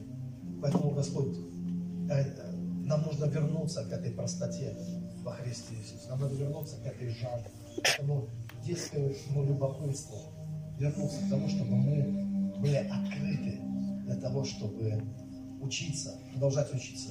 Мы твои ученики. И мы все еще можем учиться чему-то ты все еще наш учитель. Бог – величайший учитель жизни. Каждый день Он дает урок. Люди, которые тебя окружают, обстоятельства, в которых ты находишься, ситуации жизни, в которых ты находишься, это урок Бога для тебя. И с этого урока ты никуда не сбежишь. Куда бы ты ни убежал, везде будет то же самое. Для чего? Чтобы ты чему-то научился. Поэтому правильнее задать вопрос, не почему это происходит, а чему ты учишь меня, Господь. Какова моя жизненная задача на, на этот день? Чему ты меня хочешь научить? И, конечно, Он хочет привести нас в покой. Он хочет привести нас в то место, где Он дает нам сердце покоя, где мы обретаем Царство Божье внутри себя. Драгоценный Господь, мы возвращаемся к этому духу разумения, к духу простоты. Мы благодарим Тебя за дух порядка. Мы благодарим Тебя, Господь, за то, что хаос побежден, за то, что в нашей жизни не будет хаоса. Мы не будем просто, как это, знаете, дохлая рыба плывет по течению. Мы... Ты учишь нас, э, учишь нас э, порядку. Ты даешь нам стратегии, ты развиваешь нас. Ты э, учишь нас духовным законам, чтобы мы познавали их и знали, как это работает, как работают духовные законы. Они реально работают. Мы благодарим Тебя за дух свободы. У нас у каждого есть в этом нужда, потребность свободе. Библия говорит, познайте истину, вы будете Мы благодарим Тебя за эту духовную свободу, что мы можем жить в этом измерении. Не в каком-то плоском или даже трехмерном измерении, что мы можем жить в этом измерении свободы. Мы можем проходить там, где другие не проходят, побеждать там, где другие э, обреченно смотрят. Ты даешь нам сверхъестественную жизнь, новое измерение жизни, сверхъестественное измерение жизни. Мы благодарим Тебя за эту свободу, за экстаз в Боге, за то, что э, Ты исцеляешь наши чувства, исцеляешь наши сердца. И мы благодарим Тебя за Дух совершенства, который не дает нам остановиться. И мы всегда можем научиться чему-то новому еще. Мы все еще идем к горизонту. Мы идем к горизонту. Мы все еще задаем вопросы.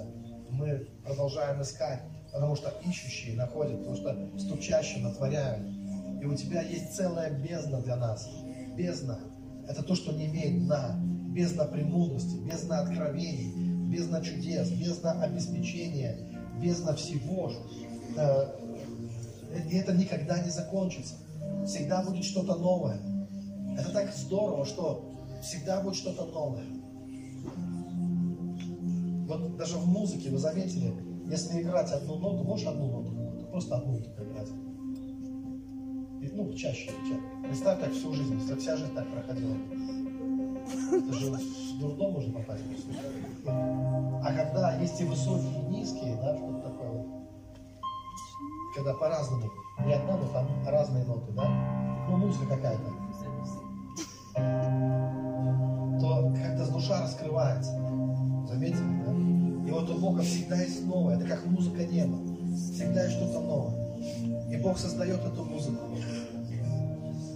И мы участвуем, мы сами эта музыка.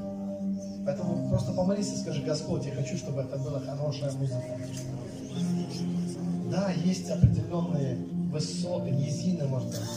Но в целом, когда эта песня посвящена тебе, получается хорошая песня. Песня, не, песня небес. Мы рассказываем о наших жизненных драмах, свидетельствуем а, а, о том, от, с какого рва Бог извлек нас, из какой скалы Он и какую победу Он даровал. В нашей жизни не все было э, лужайка роз. В нашей жизни были и, и были и какие-то спады, и застои, и подъемы, но когда мы смотрим на Тебя, Господь, когда мы стремимся к Тебе, начинает звучать музыка неба в нашей жизни. И все хорошо складывается. И мы начинаем различать мелодию. Мы начинаем видеть Твой... Это, знаете, не хочу назвать это планом. Потому что однажды я понял, что нет плана никакого, представляете? Как узнать Божий план на свою жизнь? Первое. Нет никакого плана. Нет никакого. А что есть? Есть воля Божья. Я не читаю в Библии о плане. Я читаю о Его воле. А воля – это больше, чем план. Воля – это любовь. Воля – это живая такая жизнь. Это не просто какой-то план. План есть у Демиурга. План есть у того, кто делает табуретки. У него есть план, сколько надо сделать табуреток одинаковых. Но ты не табуретка, ты не, не такой, как другие. ты уже не по плану. Давид говорит, во грехах родила меня мать моя. Вообще не по плану. Но это не мешает ему исполнить волю Божью. Есть воля Божья. Есть воля Божья. Некоторых из нас не хотели вообще. Э, Просто Бог спас от аборта вообще. И ты не был даже в плане каком-то у, у твоих родителей. Но была воля Божья. Была воля Божья, чтобы ты жил. Господь, пускай высплятся невероятные чудеса. Атмосфера неба придет. И тысячи, тысячи, тысячи, тысяч твоих ангелов, Господь, пускай сопровождают нас во все дни жизни нашей. И сам Иисус пускай будет ощутим и видим и проявлен в нашей жизни всегда и во всем. Мы молимся во имя Господа Иисуса Христа, мы скажем Аминь. Будьте благословенны. Спасибо.